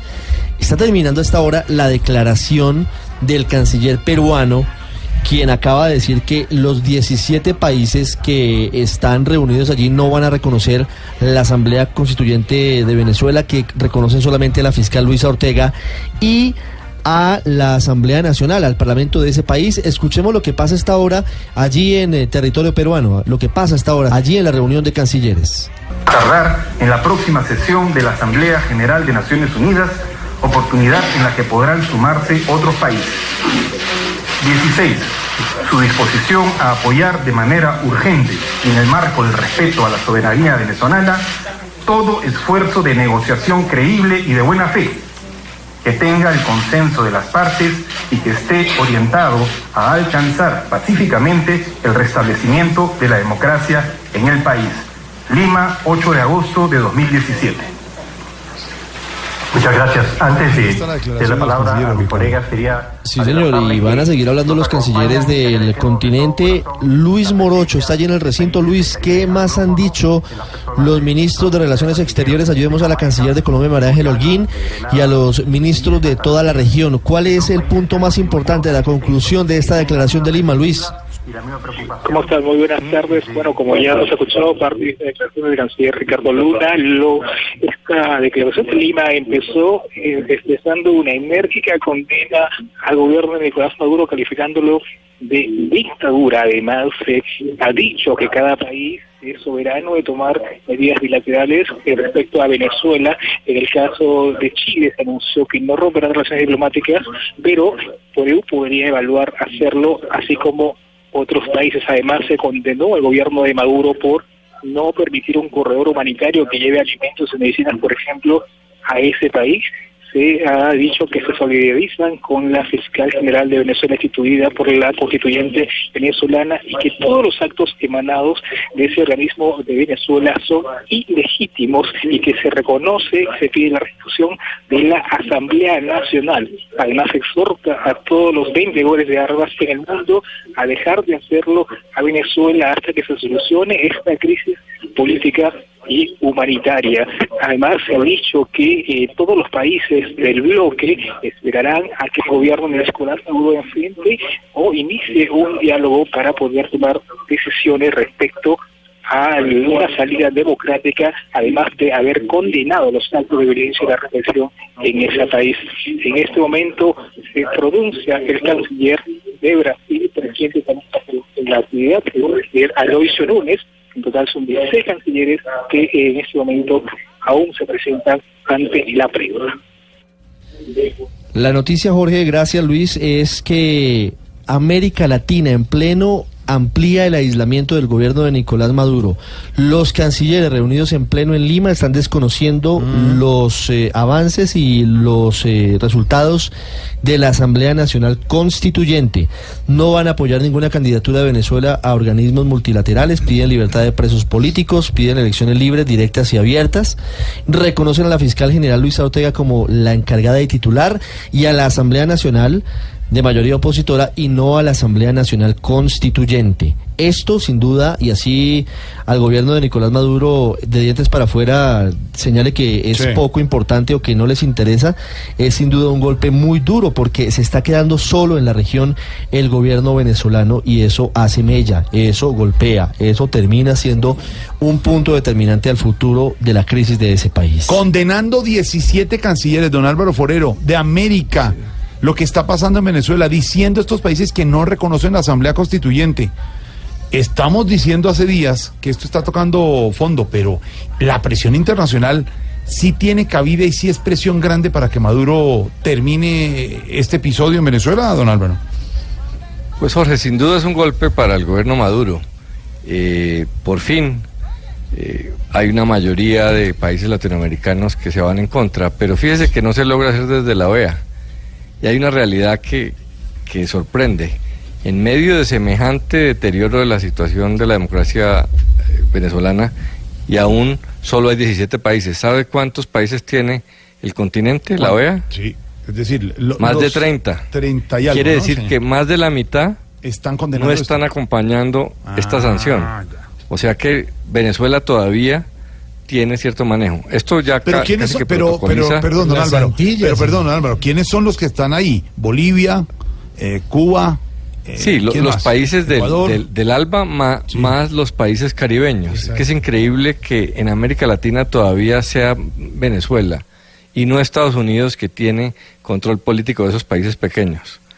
Venezuela, con esto digamos que se termina sus 10 años de reino sobre la política latinoamericana donde tenía bloqueado a Estados Unidos. Pero sin embargo, fíjese que no se puede al interior de la OEA y la mitad de países todavía no siguen acompañando esto. Entonces, eh, es increíble que todavía Venezuela logre mantener algún apoyo. ¿Algún apoyo?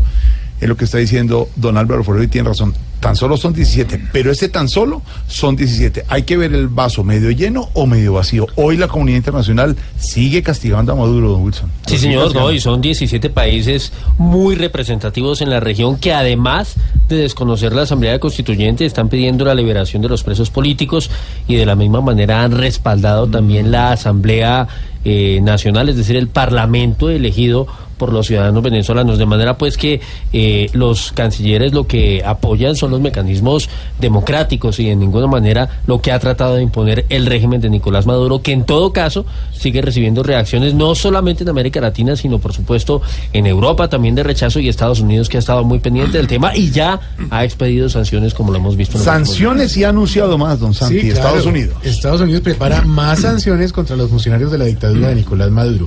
Pero por eso queremos comunicarnos con el subsecretario. El señor Aló, eh, ya estoy en comunicación. Buenas Aló, tardes, ¿cómo está? Hello.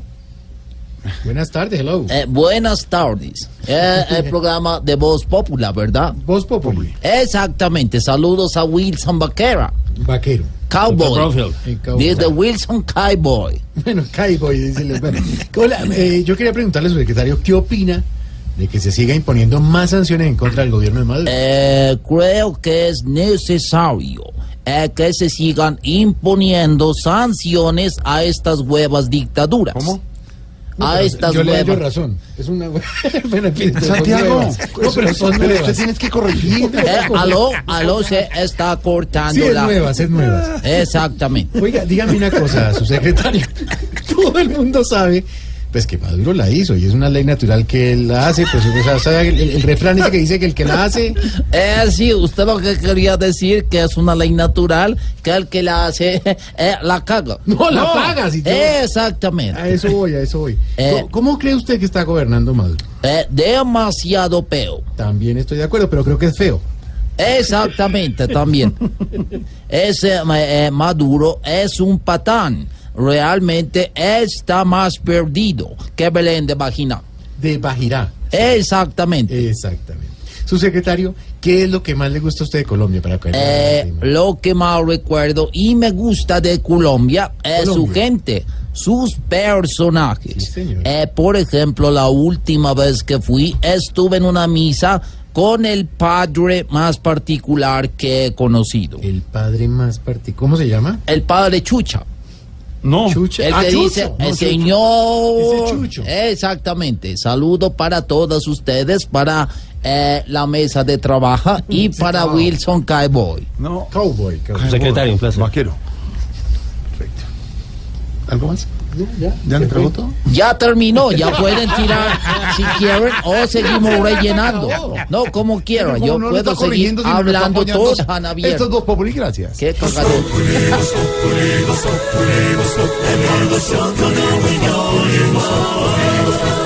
En Blue Radio.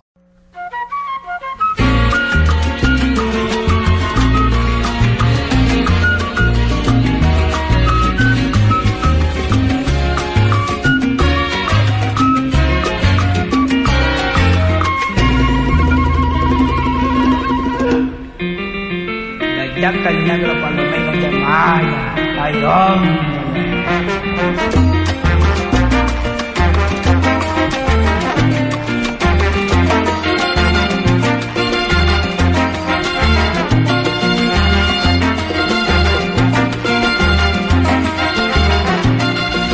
Negra no quiere, no quiere bailar, no quiere. Ay, me encanta, Dico. Sí, Yo le he bailado tanto. Pero es Jairo Varela. Sí, yo sé, Grupo Nietzsche. Se llama La Negra No Quiere, pero yo sí quiero. Oiga, le gusta esa música, ¿no? Es belleza, a mí me encanta todo lo que es pacífico. Esta canción es de los inicios del grupo Nietzsche, cuando estaba todavía Alexis Lozano, el maestro Alexis Lozano. Que después fue el día del dieto de Guayacán. Exactamente, negrita. El grupo Nietzsche nació en el 79 en Bogotá. Pero después Jairo Varela fue para Buenaventura y en el 83 ya por fin lo montó en Cali el grupo Nietzsche. Y esta es de esas canciones que al lado de Alexis Lozano es de verdad una pieza musical, porque es que tiene unos arreglos, tiene, mire, flauta, tiene guitarra, tiene de todo. Esto es divino.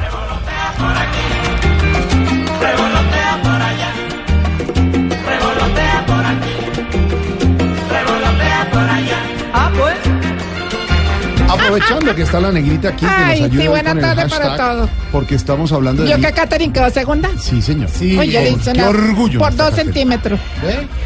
Pero Sí, es la vida. Bien. Mucha gente pierde por dos centímetros.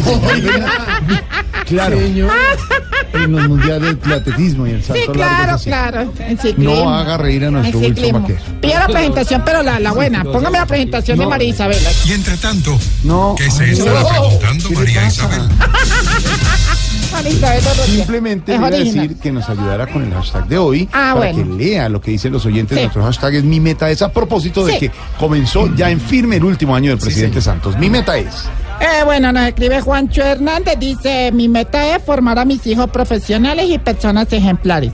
Saludos desde Tunja, un poco mala la señal, gracias. ¿Desde más dice mala la señal? Sí, está ¿En diciendo que está- 103.1? 103.1 Ya que está mala la señal. ya le decimos a los O De pronto ingenieros. él tiene dañado el radio. Sí, pero digamos De eso pronto no, tiene doblada la antena. Ya, eso no lo cuenta internamente, bueno, señor. Sí, Está sí, haciendo sí. harto frío en Tunja, ¿no? Uy, Por eso es que le dobló la antena. No, señor. Ya. Eh, Siga leyendo ahí. Luis, Luis. Ahí se llama Luis Frenando Blanco. No es Fernando. Así no, así se llama. Se va Jata. frenando. Va despacito. Eh, pero es- esto es como para el doctor Roblevis, que mi meta es constitucional. Rep la T 56254 y ordene a casación para... No, sí, es una cosa, el, el concepto violencia que está triplicado en la ley para el doctor Robledo. A ver. No, eso son cosas que no entiende la gente. Bueno, Eso- eso es algo para mí nomás. Yo lo entiendo. Como la ley que, como la, la que usted nos quiere explicar. La ¿cuál ley es? 44 del artículo C, en el inciso 3. ¿Cuál es? ¿Qué dice? Que dice no se apoye sobre el vidrio. ¿Esto es una ley? Eso es una ley. La gente, la gente no lo hace y ya se ha quebrado más de un vidrio. Entonces, cuando yo sea presidente voy a prohibir que la gente se ley. Sobre A ver, otro hashtag. Ay, don Emi Ortega. Dice, mi meta es algún día alguien que me done un riñón. Señor que está esperando Eso es importante. bueno. Los trasplantes y la gente a donar. Claro. Uno ya puede, ya está metido en la. Doni. Sí. Y don José Truyol. Don José Truyol dice, mi meta es que me inviten a un programa de Voz Populi. Cuando quiera. ¿Cierto? que sí, ¿Qué tiene que hacer para venir acá? Ahora cuadramos con él internamente con nuestros productores. Si estuviera Tarcillo, le cobran Tarcisio, 50 mil Tarcisio le cobra la entrada. Las que están ya mirando ¿Qué? el último año del presidente Santos son nuestras tías Tola y Maruja, que desde su casa aquí de Teusaquillo, eh, eh, ellas normalmente nos hablan en el teléfono eh, negro con un caucho, El auricular. el auricular, en, eh, debajo de la escalera de atrás Eh. de la casa. Al lado donde está el cuartico de Es San Alejo. antes del jardín, ¿sí? Muy cerca a la, a la cocina y a la sala de atrás. Y a la puerta de servicio. Las tías Tola y Maruja hablando del último año del presidente Santos. Tola y Maruja en Voz Populi, señoras. que hay mis amores, somos sus tías Tolai Naduja. Eh, un saludo muy cordial para todos los oyentes de Voz Populi y para la mesa de trabajo. Mm. Eh, Jorge Maruja y yo pues haciendo un balance de, de lo que hizo Santos en estos siete años y llegamos a la conclusión pues que, que ay María que hizo mucho. Mm. Sí. Vea por ejemplo el, el, em, el acuerdo de paz. El, eh, em, a ver, ¿qué más hizo? El, eh, bueno, la paz en general. Le falta un año y tenemos unos consejitos pasantos qué hacer en lo que le resta. Vea, meta a la cárcel a todos los políticos corruptos. Mm, ¿Qué le hace que se quede sin amigo? Ah, sí.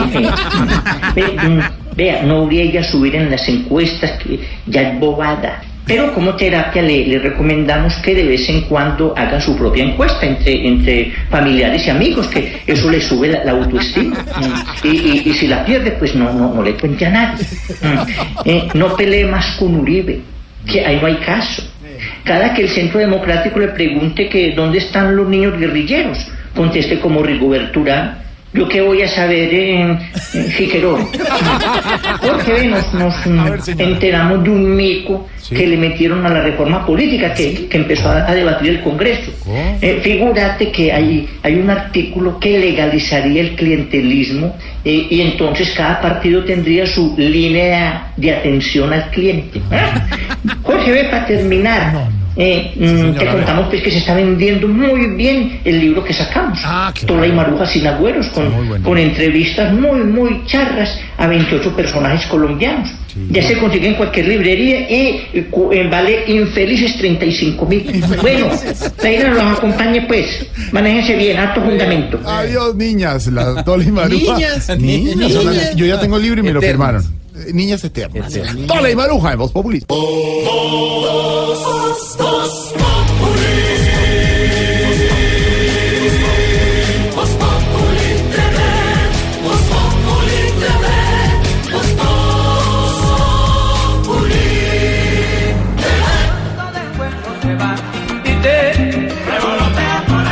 Don Wilson Vaquero ha terminado ya la reunión de cancilleres en Lima. Están condenando lo que está pasando en Venezuela. 17 países de América. Sí, señor, y hace pocos minutos, eh, Jorge Alfredo, habló la canciller colombiana María Ángela Holguín, quien eh, señaló que nuestro país está estudiando el tema de visado humanitario para los eh, migrantes que precisamente llegan del vecino país ante la situación tan difícil que allí se presenta. Esto, lo que dijo la canciller.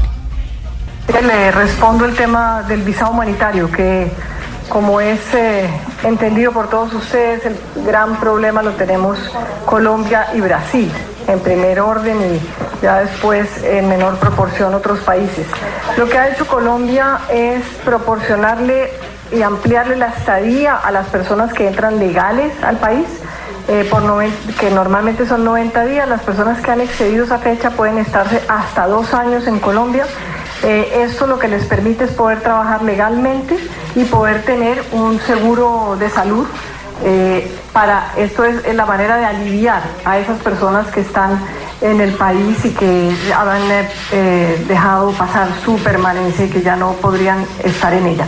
Otras personas, las que no tienen visa y las, o las que no han entrado, llamémoslo más específicamente con pasaporte, eh, estamos también eh, colaborándoles para, si están en la frontera, hemos sacado una tarjeta que se llama de movilidad fronteriza, donde se pueden mover en la frontera entre eh, el Táchira o cualquier otro de los, eh, las regiones eh, venezolanas con las ciudades fronterizas de Colombia. Muchas de ellas están, están en unas permanencias de un mes o 15 días o 20 días y así pueden, pueden movilizarse. Y lo que hemos hecho adicionalmente y estamos en, en, esa, en ese listado son personas venezolanas que quieren ir hacia otros países, que eso lo han manifestado, hacia Chile, hacia Perú, a- hacia Ecuador. Eh, y que no tienen pasaporte, estamos estudiando un documento de viaje para que puedan movilizarse.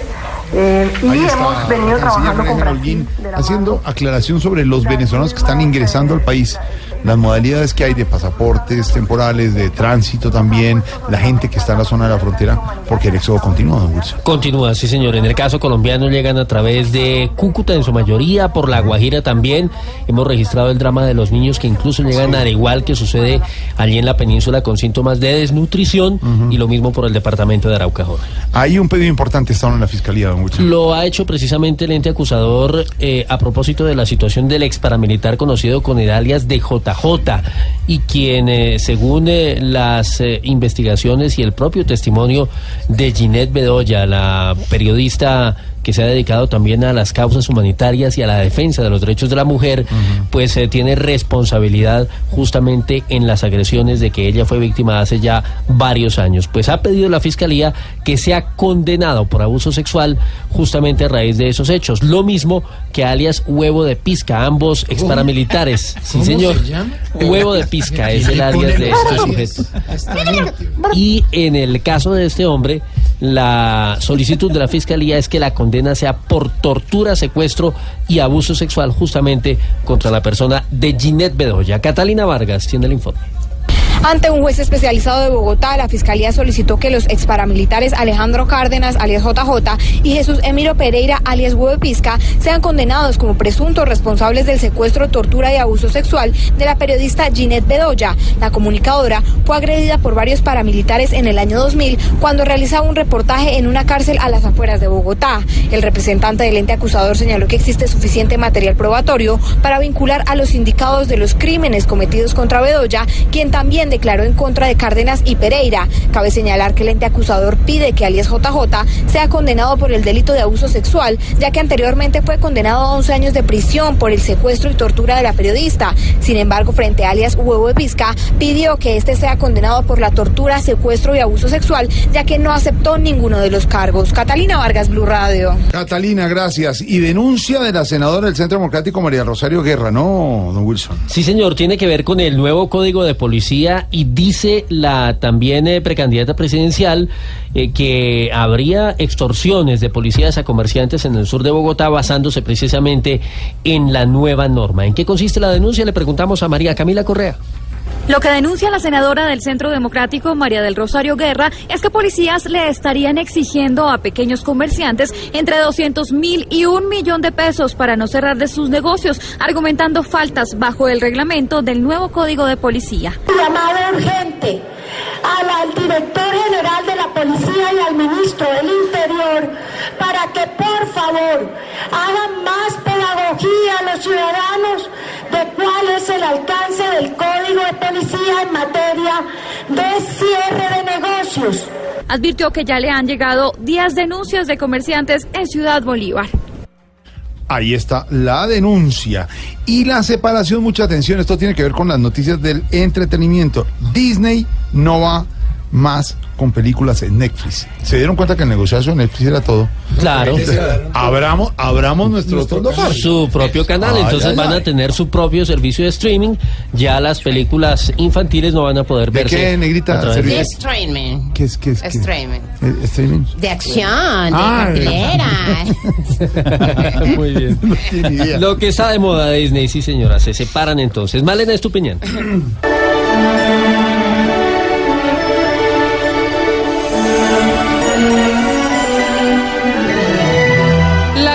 productora y distribuidora Disney anunció que planea retirar todas sus películas de la plataforma líder de cine en Internet Netflix. Entre las películas que se quitarán del catálogo de Netflix se encuentran todos los títulos de Pixar. Disney se dispone a lanzar un servicio de streaming de su propia marca directo al consumidor. El CEO de Disney, Bob Iger, dijo que tiene una buena relación con Netflix, pero que prefirieron ejercer la opción de retirar su contenido de la plataforma. Para el lanzamiento de su propio espacio de entretenimiento en línea se apuntan ya los grandes títulos de 2019, Toy Story 4, Frozen 2 y una versión actuada del Rey León.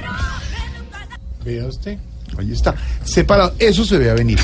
Todo lo aparte se veía venir. Un negociazo. ¿Y cuando ponen Venus en, en- en- Oiga, Venus? Oiga, entonces- esa cochino. ¿Cómo? ¿Cómo así? pero- que Venus. Venus. Bueno, pero hay gente que ve esos canales. Sí, hay mucha gente que se explora con este No, canal. yo, doctora, Sí, yo- sí. yo soy el Sí. explorador número Eh, uno. Oscar, ¿no le ve las manos? Ah, ah, ah, ah, ah. ¿Cuál Oscar, Mira, doctora? mira, mira, mira. Ya. Oscar, Momento para las regiones y las ciudades que son muy importantes en Voz Popular. Y ahora en Blue Radio, la información de Bogotá y la región. La información de Bogotá se presentó esta tarde un robo a una entidad bancaria en el suroccidente de la ciudad, en el barrio Castilla, concretamente localidad de Kennedy, donde la policía capturó a una persona, inmovilizó un vehículo tipo taxi. Otros dos delincuentes huyeron, se activó el plan candado. Lo que se presume es que los dos delincuentes que escaparon se llevaron eh, el eh, dinero. El banco estaba haciendo el conteo hasta hace algunos minutos y seguramente tendremos ampliación en próximos voces y sonidos. Por, lo- por el momento les comentamos que el Comité Distrital de Seguridad y Convivencia decidió que las barras bravas de millonarios durante las 10 fechas o 10 fechas próximas no podrán ingresar al estadio Nemesio Camacho El Campín elementos como banderas, los llamados trapos también.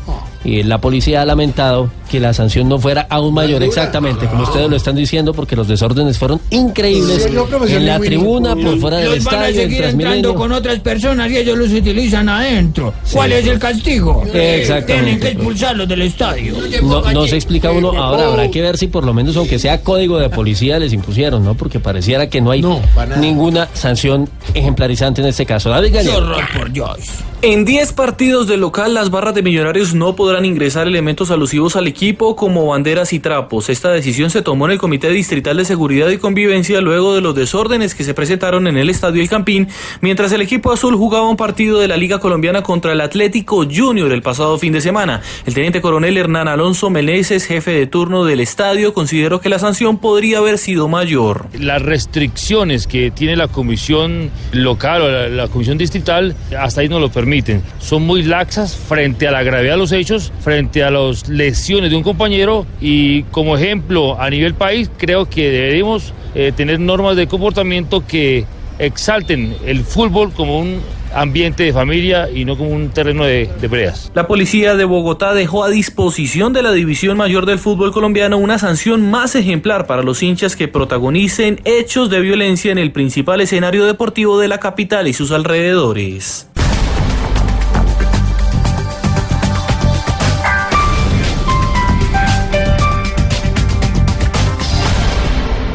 Voz Populi es la voz del pueblo.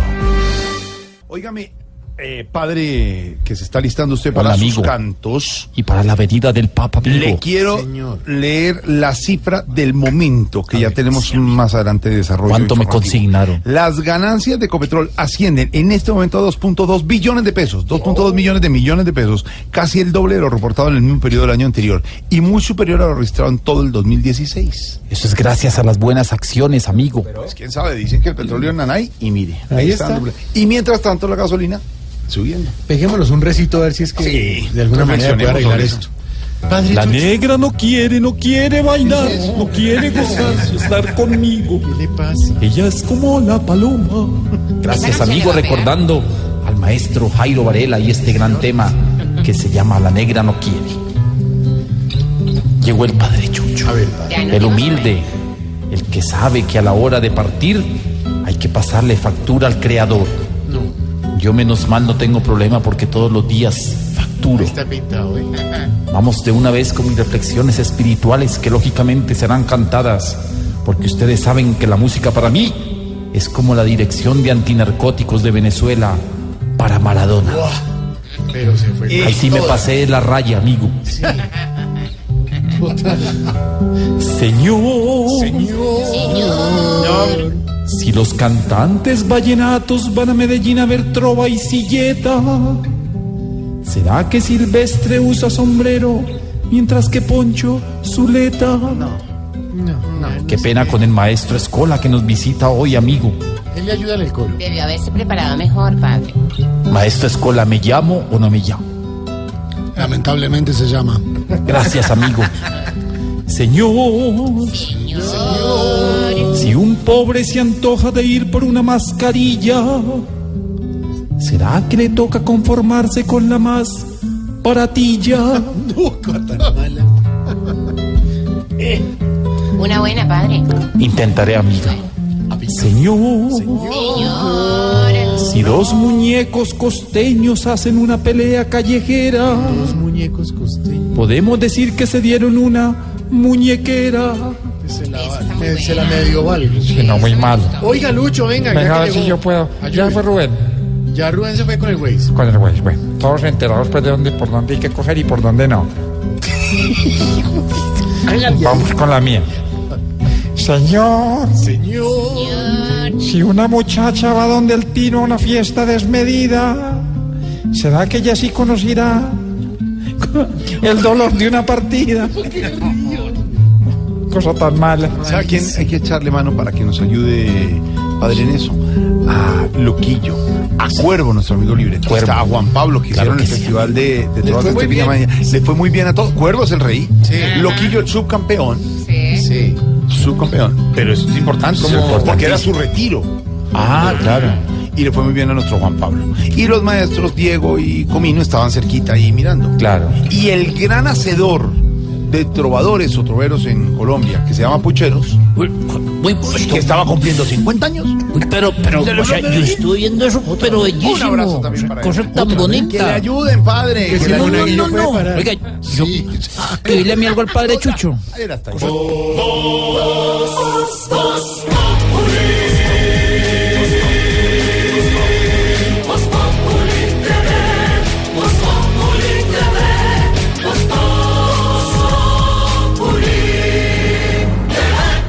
En Blue Radio disfrutamos Voz Populi. Ay, su merced, pero en Voz Populi no puede faltar su tintico, su merced.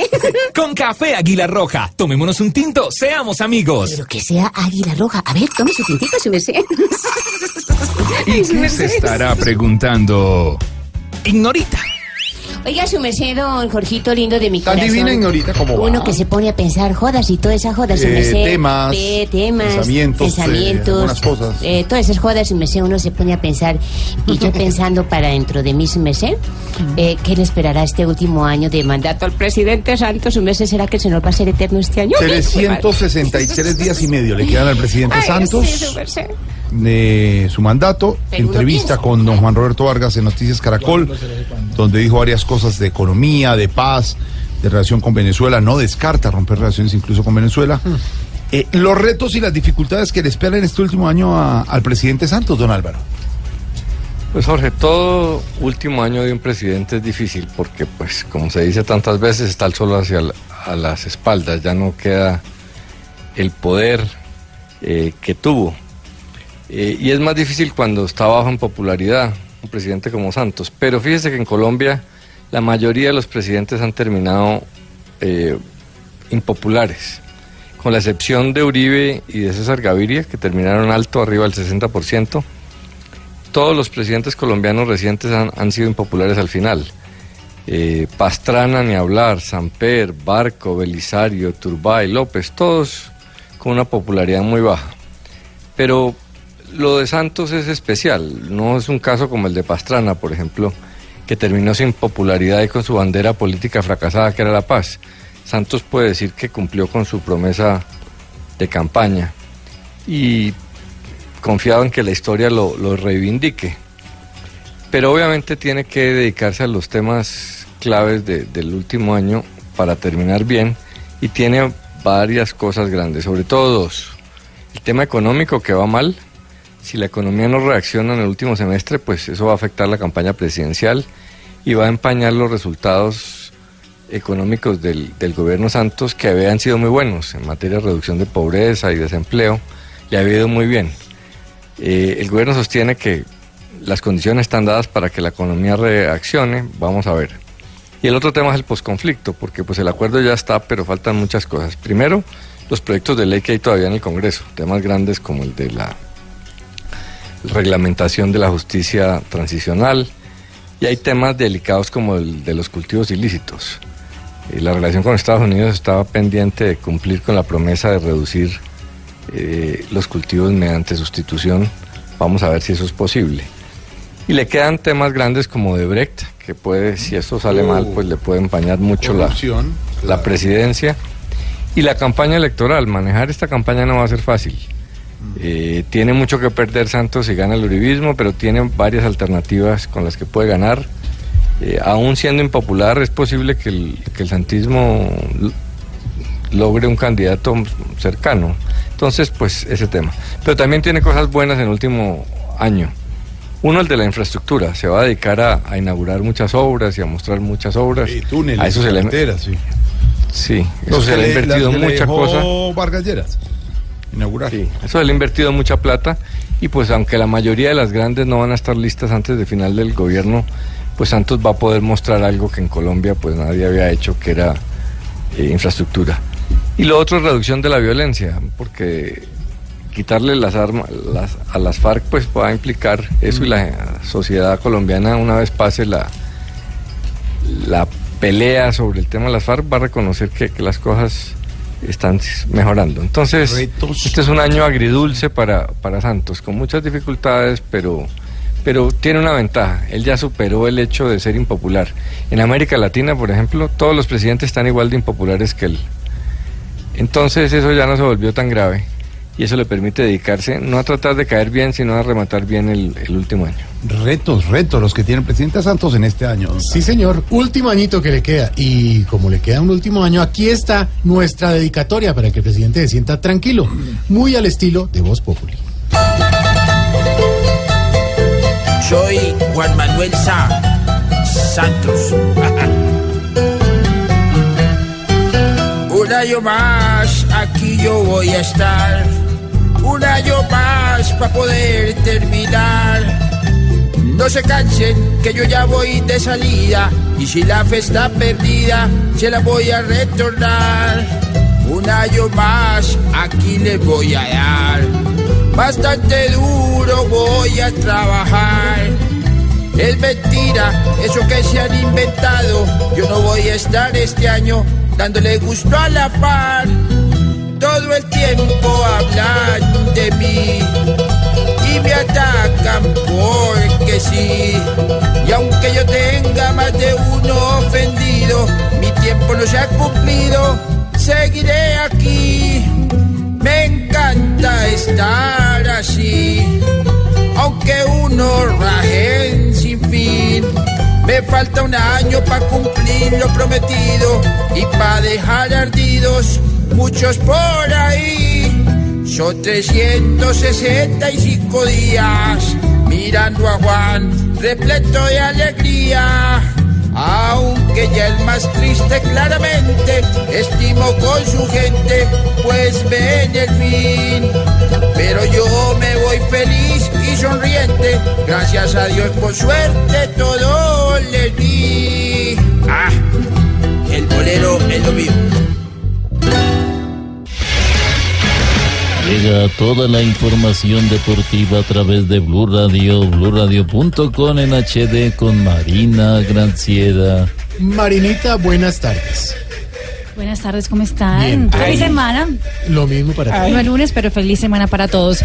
Hoy empezamos hablando del Real Madrid, porque Real Madrid consiguió el primer título europeo de la temporada, que es la Supercopa Europea, frente al Manchester United 2 a 1, con anotaciones de Isco y también de Casemiro. Zinedine Zidane vuelve a conseguir otro triunfo, Otro título con el conjunto merengue, siendo tal vez ahora uno de los máximos ídolos de la afición merengue, sin ninguna duda. ¿Estaba muy bravo Ronaldo- Mourinho?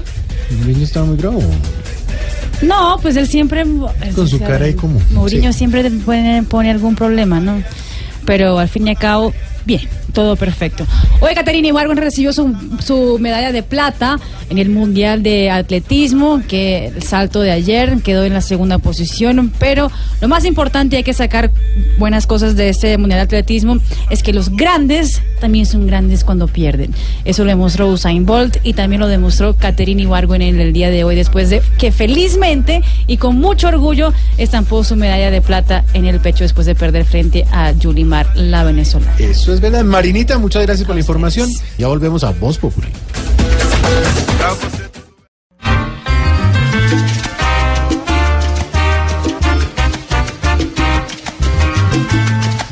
Algunas veces los hombres decimos cosas que no son ciertas y se cree que son verdad. Pero también a veces decimos la verdad y quisiéramos que fuera una mentira. Esta es una de ellas.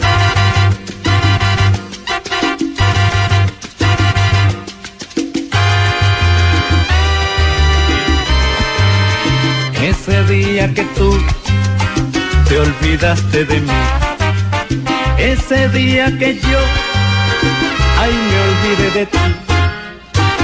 Faltó un pañuelo para secar tus lágrimas, faltó un amigo que me consolara.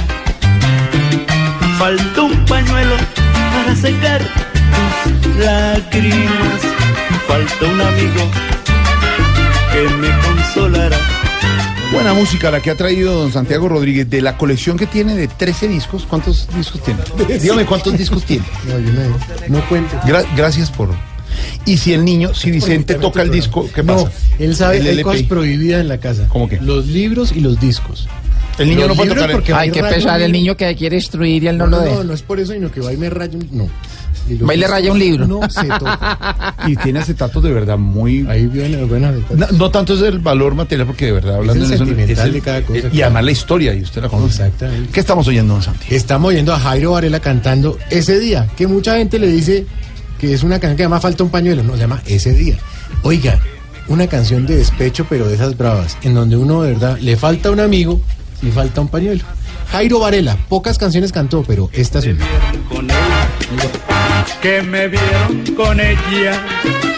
Hubo testigos, demasiados testigos, que te vieron con él.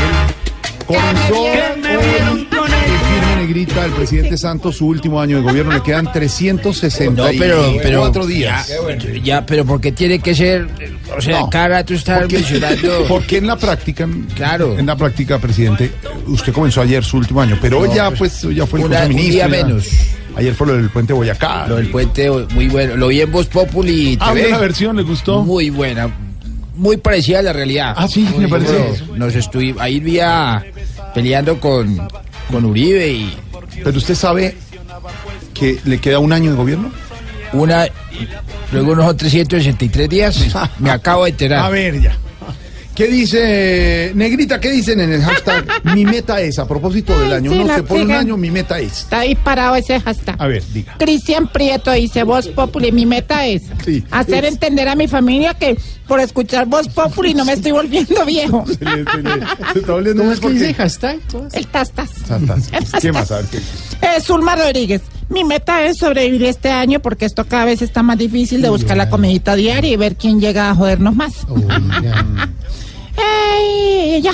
Y ya, Sí, van pasando cosas. sí, está lindo. Llegó Juan Robert. Eh, sí, señor. Juan No Roberto tan Vargas, el bello él. director de Noticias Caracol, Tú le eres hizo, el, el que me entrevistó. sí, una entrevista en la Hola, puerta de la Roberto. Casa de Nariño, Presidente, ¿cómo, ¿Cómo le va? está? en la Jorge. Plaza de Armas. Buena tarde, usted a todos los oyentes de Llegó Voz y me Populi. dijo es que me dijo así como hablar, me dijo, presidente, le queda un año de gobierno aquí.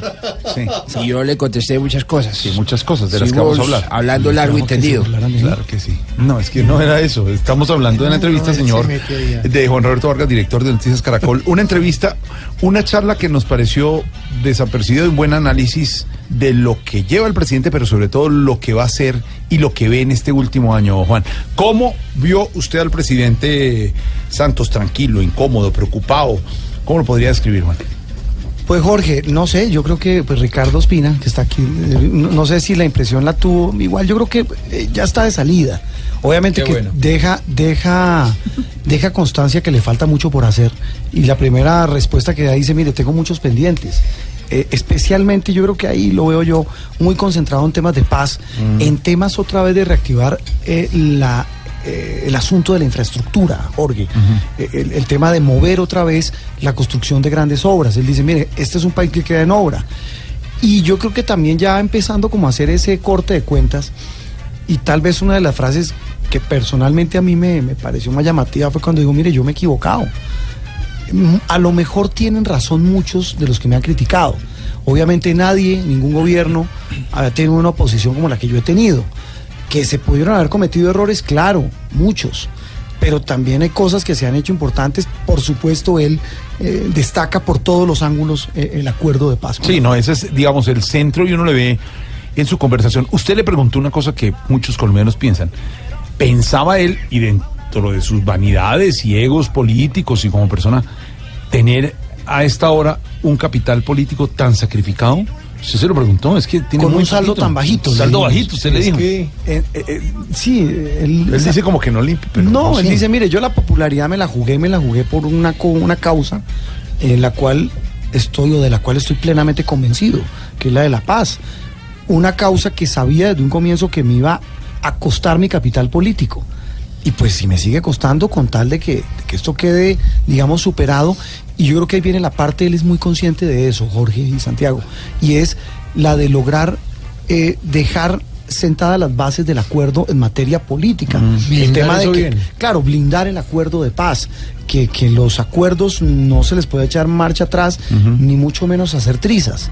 Él dice, "Ah, es irreversible ese acuerdo de paz. Entonces yo creo que ahí él, él dejó como sentadas las bases de esos pendientes importantes. Ricardo Espino, usted como director de Noticias de Blue Radio, ¿cuál sería el reto para el presidente Santos después de haberlo oído con Juan? La economía. Yo creo que el presidente habló ahí de, de esa parte fundamental. Juan Roberto le dice, eh, la gente en la calle está golpeada por la reforma tributaria, la gente está golpeada por eh, la microeconomía. Claro, los indicadores eh, externos pueden decir que Colombia ha soportado como muy pocos países la crisis que se ha generado por la caída en los precios del petróleo y otro punto importante y todo lo demás.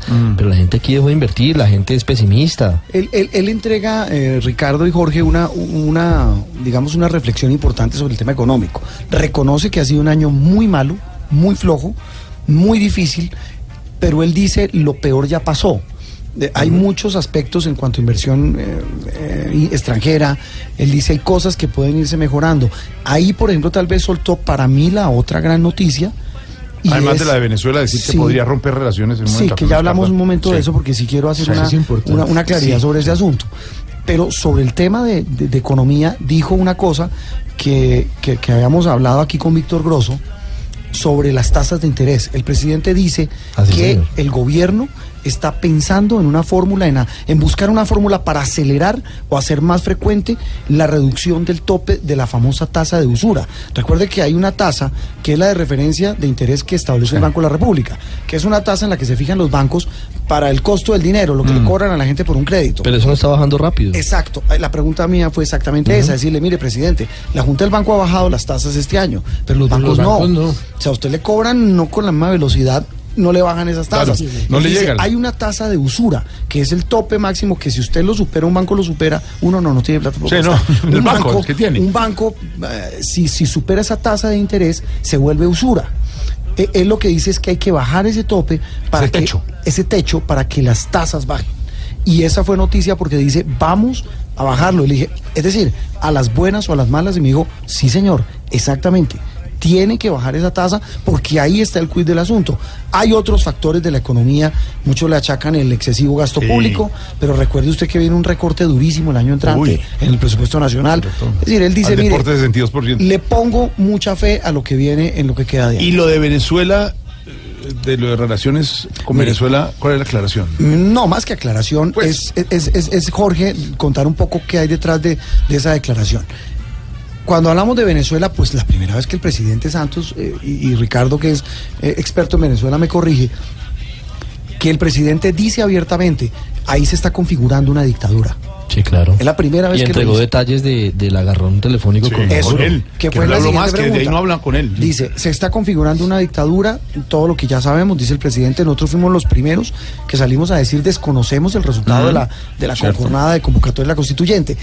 Ahí le pregunto yo, presidente, dentro de la carpeta de posibilidades está la de romper relaciones con Venezuela, porque si Colombia desconoce el resultado de una constituyente que impulsa el presidente Claro. de allá Y no hay embajador y allá. no hay embajador allá, él me dice, mire, y ahí vale la pena recordar lo que él dijo, palabras más, palabras menos. Dijo, ojo, sería el peor de los escenarios, para nada beneficioso para Colombia, teniendo en cuenta que es nuestro vecino de al lado, Claro. segundo, Socio comercial. la, la frontera que tenemos, la cantidad de colombianos que hay en Venezuela y la cantidad de venezolanos que hay allí.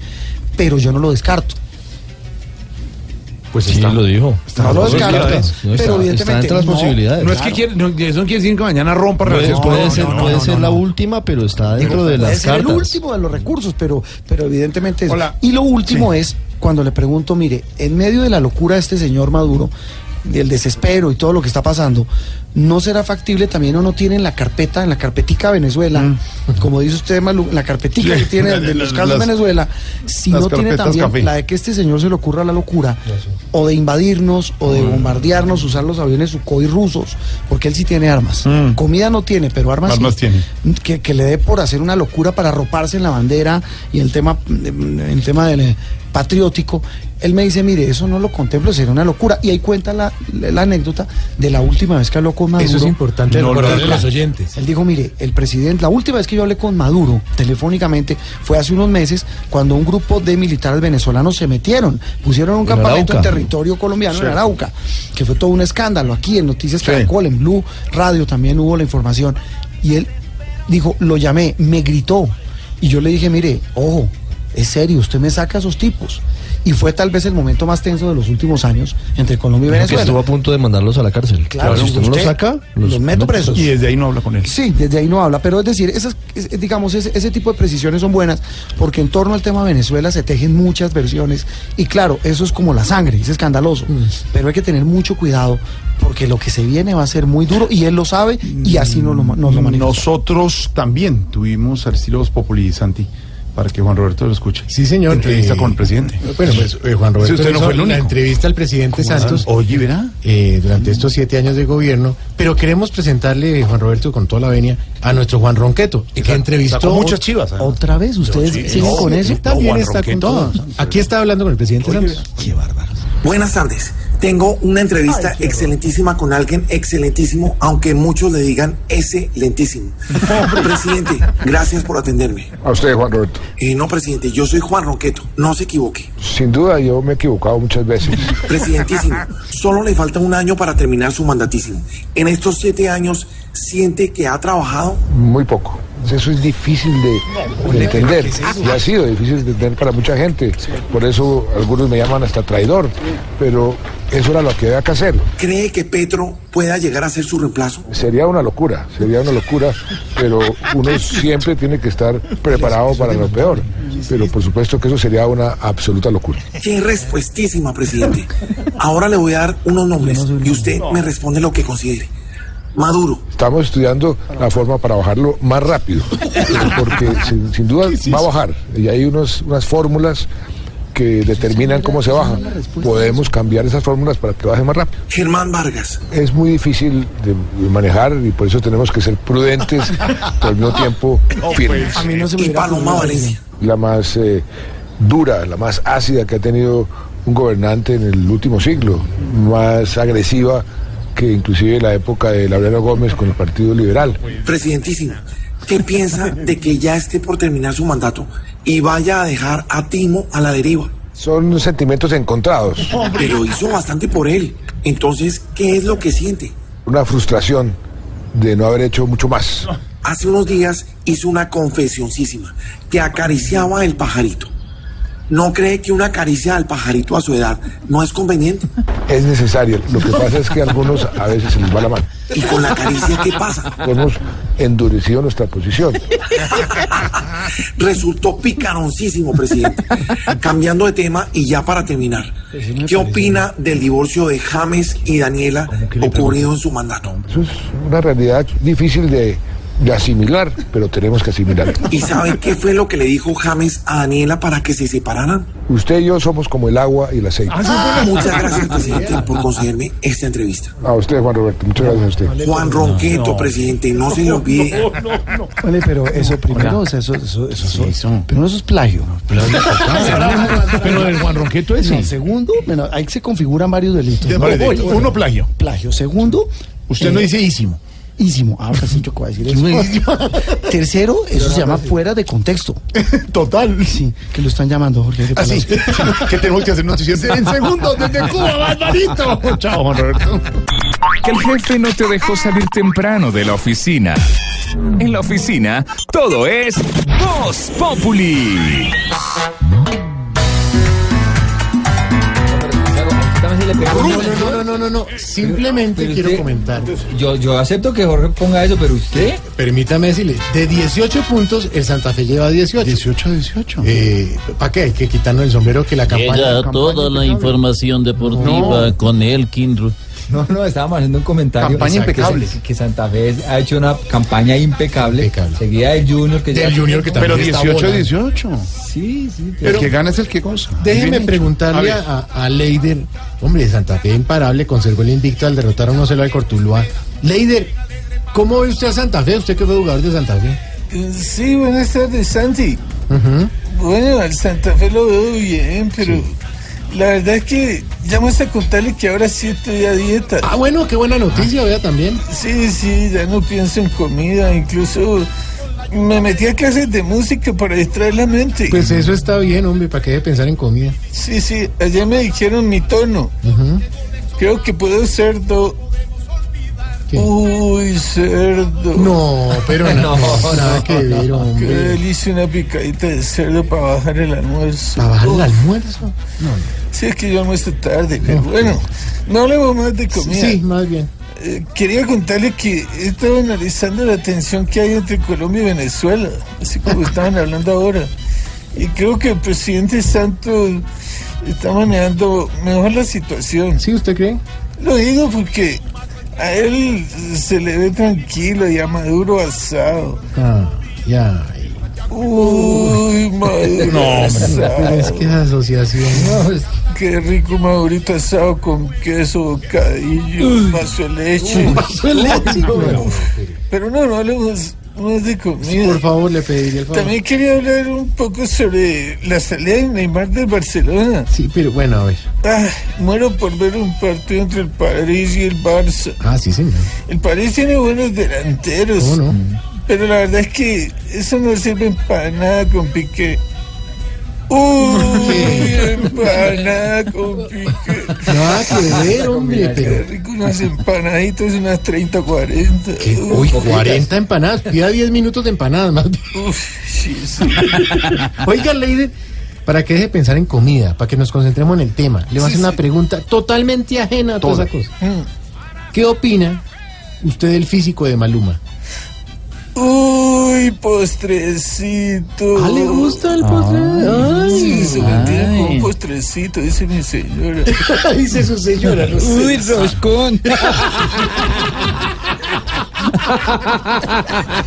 Ave María. Oiga, ¿me permite mandar un saludo muy especial? Sí, claro. Mabel nos está escuchando en este momento, va por carretera. Le mandamos un abrazo muy grande a ¿Qué Mabel. Mabel? Mabelita Cartagena. Mabelita Cartagena. Ay, nos va a escuchar. La queremos, la Vuelve, extrañamos. Mabelita. Y un beso. Ya vacacionó en Cali. Sí, ya. Sí, venga, acá. Saludos a los niños. Bueno. ¡Un abrazo!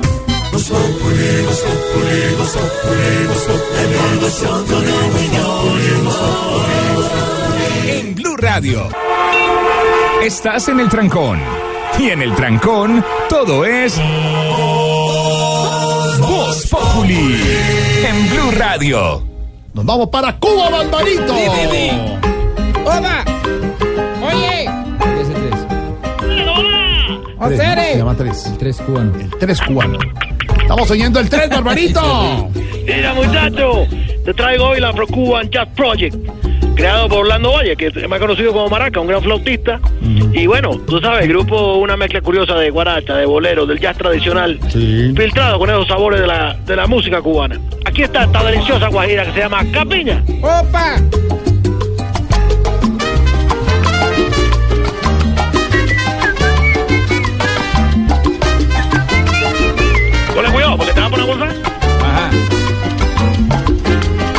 Qué hora suena esa vaina? Hola. Bueno, qué bueno, qué bueno. ¿A qué hora cantan? Ya casi. ¿A qué hora cantan? 17.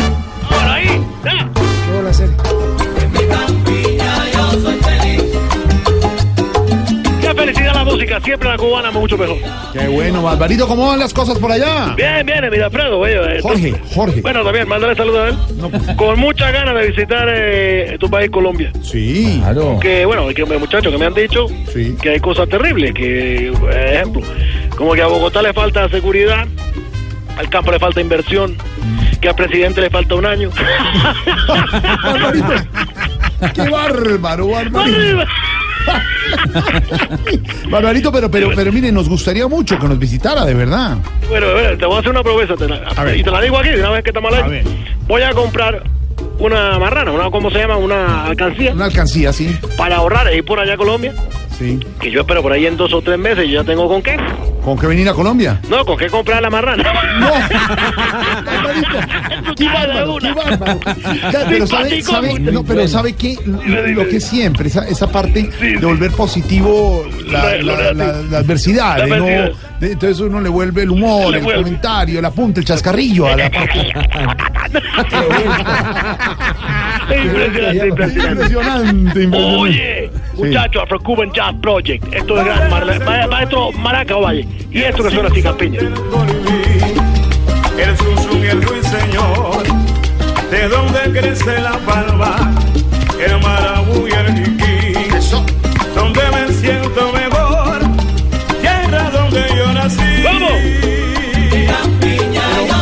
Barbarito. Deliciosa dime pero, tú. pero pensándolo bien, debería trabajar para tener con qué viajar. Barbarito. Bueno, no, eh, bueno, muchachos, la parte, parte seria, te digo, vaya, esta semana fui a llevar una hoja de vida Sí. a una empresa que, bueno, ofreció oportunidad de trabajo. Sí. Y al otro día me llamaron a decirme que ya esa oportunidad era mía. Ah, qué bueno. O sea, muchachos, de hoy a mañana voy a pasarme a la empresa por ella. De- eh, por la oportunidad de trabajo. No, no, no, por la hoja de vida, para que no me llamen más. Es una cosa- ¡Qué bárbaro! Oye, que son Flojo. frescos, me están llamando a, a cada rato. ¿Y cuándo venís? ¿Que cuándo? ¡Ay, Barbarito! Ay, muchachos, tú sabes, para algunos de nosotros el trabajo... eh, Te voy a hacer una comparación. Es como, como este muchacho, eh, tremendo por atrás, pues, este Maduro. A ver. Entre más lejos lo tengamos, Mm. mejor. La cogiste.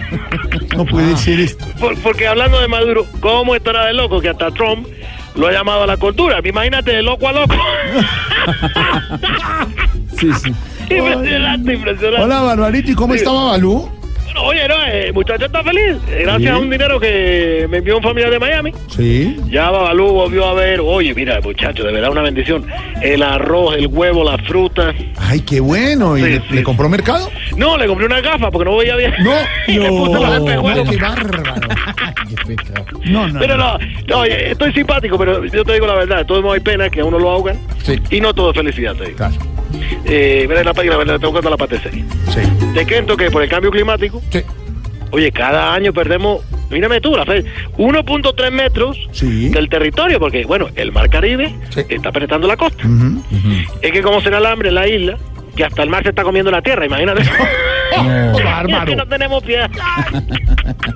No. No, no, no, no, Ah. Eh, Barbarito, ya cambiando un poco de tema, ya para, para, para cerrar esta comunicación, que está por pagar, por supuesto, por cobrar. Aquí bueno, oye, ¿cómo así? ¿Me, me va a cobrar tú a mí? No, nosotros la pagamos. Muchacho, Barbarito, oye, nosotros la oye, ya, me, ya me estaba... No, no se preocupe, nosotros pagamos. Vale. ¿Qué les ha llegado nuevo de tecnología a la isla? Sí, bueno, eh, eh, eh, eh, lo- Eh, sí. mientras lo pienso, lo último que llegó a la isla, Mm, mira, sí. sirve para pelo. Sí.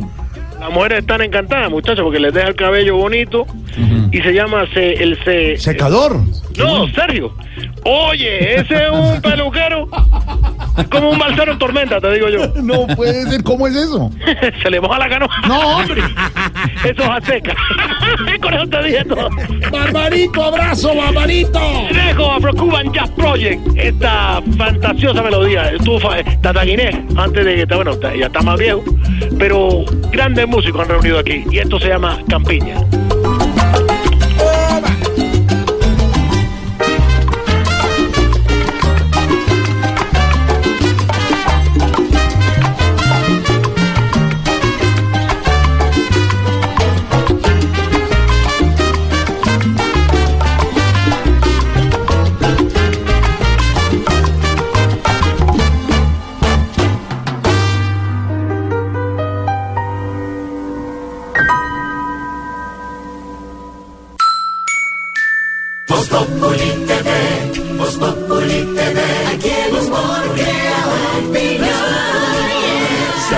De tu equipo lo quieres relegar, danos el papayazo y tendremos de qué hablar. Voz Populi TV, Voz Populi TV, Voz Populi TV, Voz Populi TV. Momento para nuestra sección. Por algo será. Don Álvaro Forero. Hay versiones de que mañana el doctor Humberto de la Calle Lombana podría anunciar su candidatura presidencial. 400 líderes se lo pidieron hoy. ¿Sería presidente el jefe negociador en La Habana? ¿Tiene chance Humberto de la Calle de ser presidente de la República? Jorge, claro que el ex vicepresidente Humberto de la Calle tiene posibilidades de llegar a la presidencia de la República, como lo tienen muchos candidatos hoy, porque no hay un ganador a la vista. De la Calle tiene varias fortalezas. Primero, es muy posible que sea el candidato del Partido Liberal, que es el eh, segundo partido más grande, y el partido de la U no tiene candidato y ha dicho que apoyará a quien defienda la bandera de la paz, y eso es exactamente lo que va a hacer de la calle en la campaña, o sea que podría tener el apoyo también de ese partido. Son los dos más grandes del, del país y hará una diferencia grande. Y tiene la bandera de la paz, que es una bandera importante, sobre todo porque una vez se acerquen las elecciones, eh, la disputa sobre el plebiscito y el proceso de negociación va quedando atrás y la gente va a empezar a valorar más los resultados. La pregunta grande es cuál va a ser la dinámica de la campaña. Si fuera paz o no paz, eh, de la calle tiene ciertas ventajas. Obviamente, aparentemente la, la paz en este momento no vende, pero si llegara a surgir una alternativa política que quisiera hacer trizas los acuerdos, como han dicho algunos, o por lo menos eh, modificarlos y poner en riesgo eh, los alcances del acuerdo de paz, pues muy seguramente va a surgir una corriente de opinión eh, defendiendo lo contrario y en ese caso de la calle podría recibir un apoyo grande. Eh, si eh, la dinámica de la campaña no va a ser mucho eh, paz o no paz, pues se reducen un poco las posibilidades de la calle. Si los temas son corrupción o temas económicos, en esas no tiene credenciales tan grandes. Pero Humberto de la Calle tiene otra ventaja que es una hoja de vida eh, muy respetable. Representa mucho de lo que se está valorando ahora en épocas de polarización, de un hombre centrado, eh, respetuoso, comprometido con la Constitución del 91. Entonces, de la calle tiene muchas cosas a favor, pero la verdad es que en este momento no se sabe nada, porque falta que la campaña establezca su propia dinámica. Y hay unas dinámicas que lo favorecen y otras que no lo favorecen, tanto a él como a todos los candidatos. Ese don Alvarito lo dice. Por algo será. Don Humberto de la calle tiene fuerza y hasta más gracias a la paz. Y es irónico que a la gran silla lo vaya a empujar saber negociar. Y en La Habana disfruto a las buenas, playa, brisa y mar y sin trabajar. Soy Humberto tiene el puerto abierto, por algo será, por algo será, por algo será, por algo será, por algo será. Si en detalle gusta de la calle, por algo será. Y, no, tranquilos. Precisamente un grupo de 400 líderes nacionales de de diversos sectores le solicitaron al ex jefe de negociador de la paz, a Humberto de la Calle, que fuera candidato presidencial. ¿Qué habrá pensado? ¿Qué nos quiere contar? Aquí lo tenemos en la línea. Doctor Beto, buenas tardes. Eh, ¿Qué ha habido, hombre Santi? Un saludo para todos allá en cabina. Muy amable por atendernos. Oiga, ¿a qué cree que se debe el apoyo que está recibiendo de estos líderes gremiales? Me imagino que es porque ellos saben que luego de pasar cuatro años negociando en Cuba, pues soy el indicado para ser presidente. ¿Ay, eso por qué? Porque ya tengo experiencia en pasar cuatro años sin hacer nada. No, señor. No, hablando en Qué serio. tirazo, hombre. Sí, yo sé, pero no. Como le dirían, bueno, Beto. Enrique.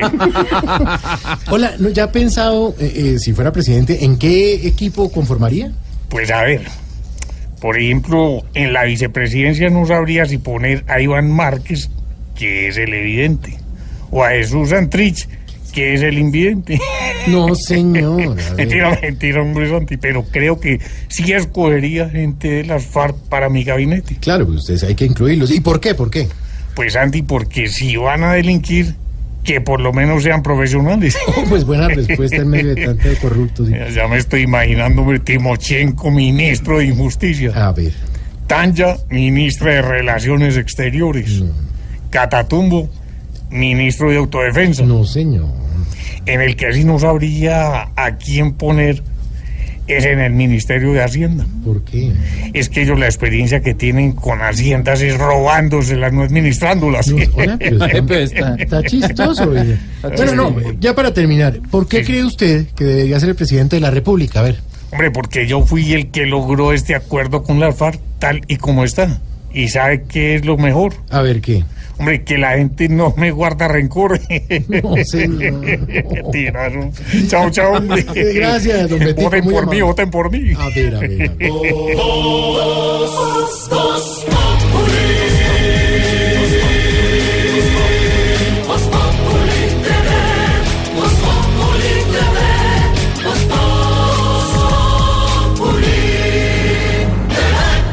Dice muy de Bogotá y muy taurina. La alcaldía podría convocar consulta antitaurina en elecciones para el Congreso. ¿Será que la gente no quiere más toros, no quiere más capas, no quiere más vino? Pues acá está nuestra dedicatoria sobre el tema, que con esta dedicatoria, con un sabor flamenco, nos despedimos y Ole, quedamos ole, ole, atentos. vamos, tío, joder, a las cuatro más nos escuchamos. Vamos, vamos, vamos, vamos, tío. Vamos, ole, ole. Mucho matador puede a verse cerca su gran labor, así le veamos odio y rencor a un ex procurador, que es un horror. ¡Ole, Peñaloza, vamos, tío! ¡Vamos, tío!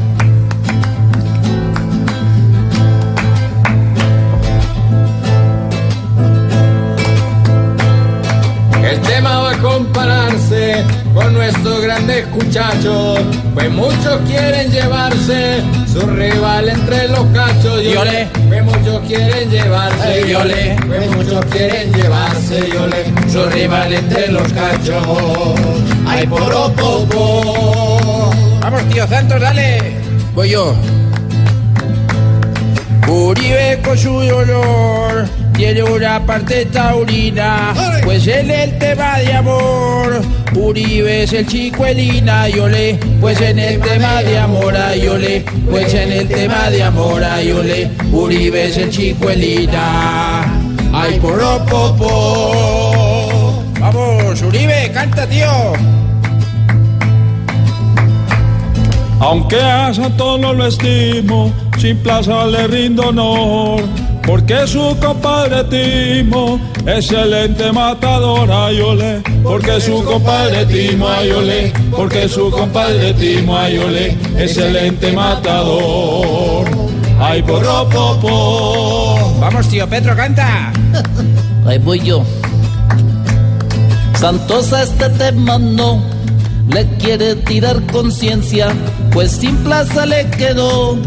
Muy grande la presidencia, y ole, pues sin plaza le quedó, ay ole, pues sin plaza se quedó, ay ole, muy grande la presidencia, ay poropopo. mucho matador. Vuelve a ver de cerca su gran labor, así le veamos odio y rencor, aún es procurador, que es un horror. Se acabó.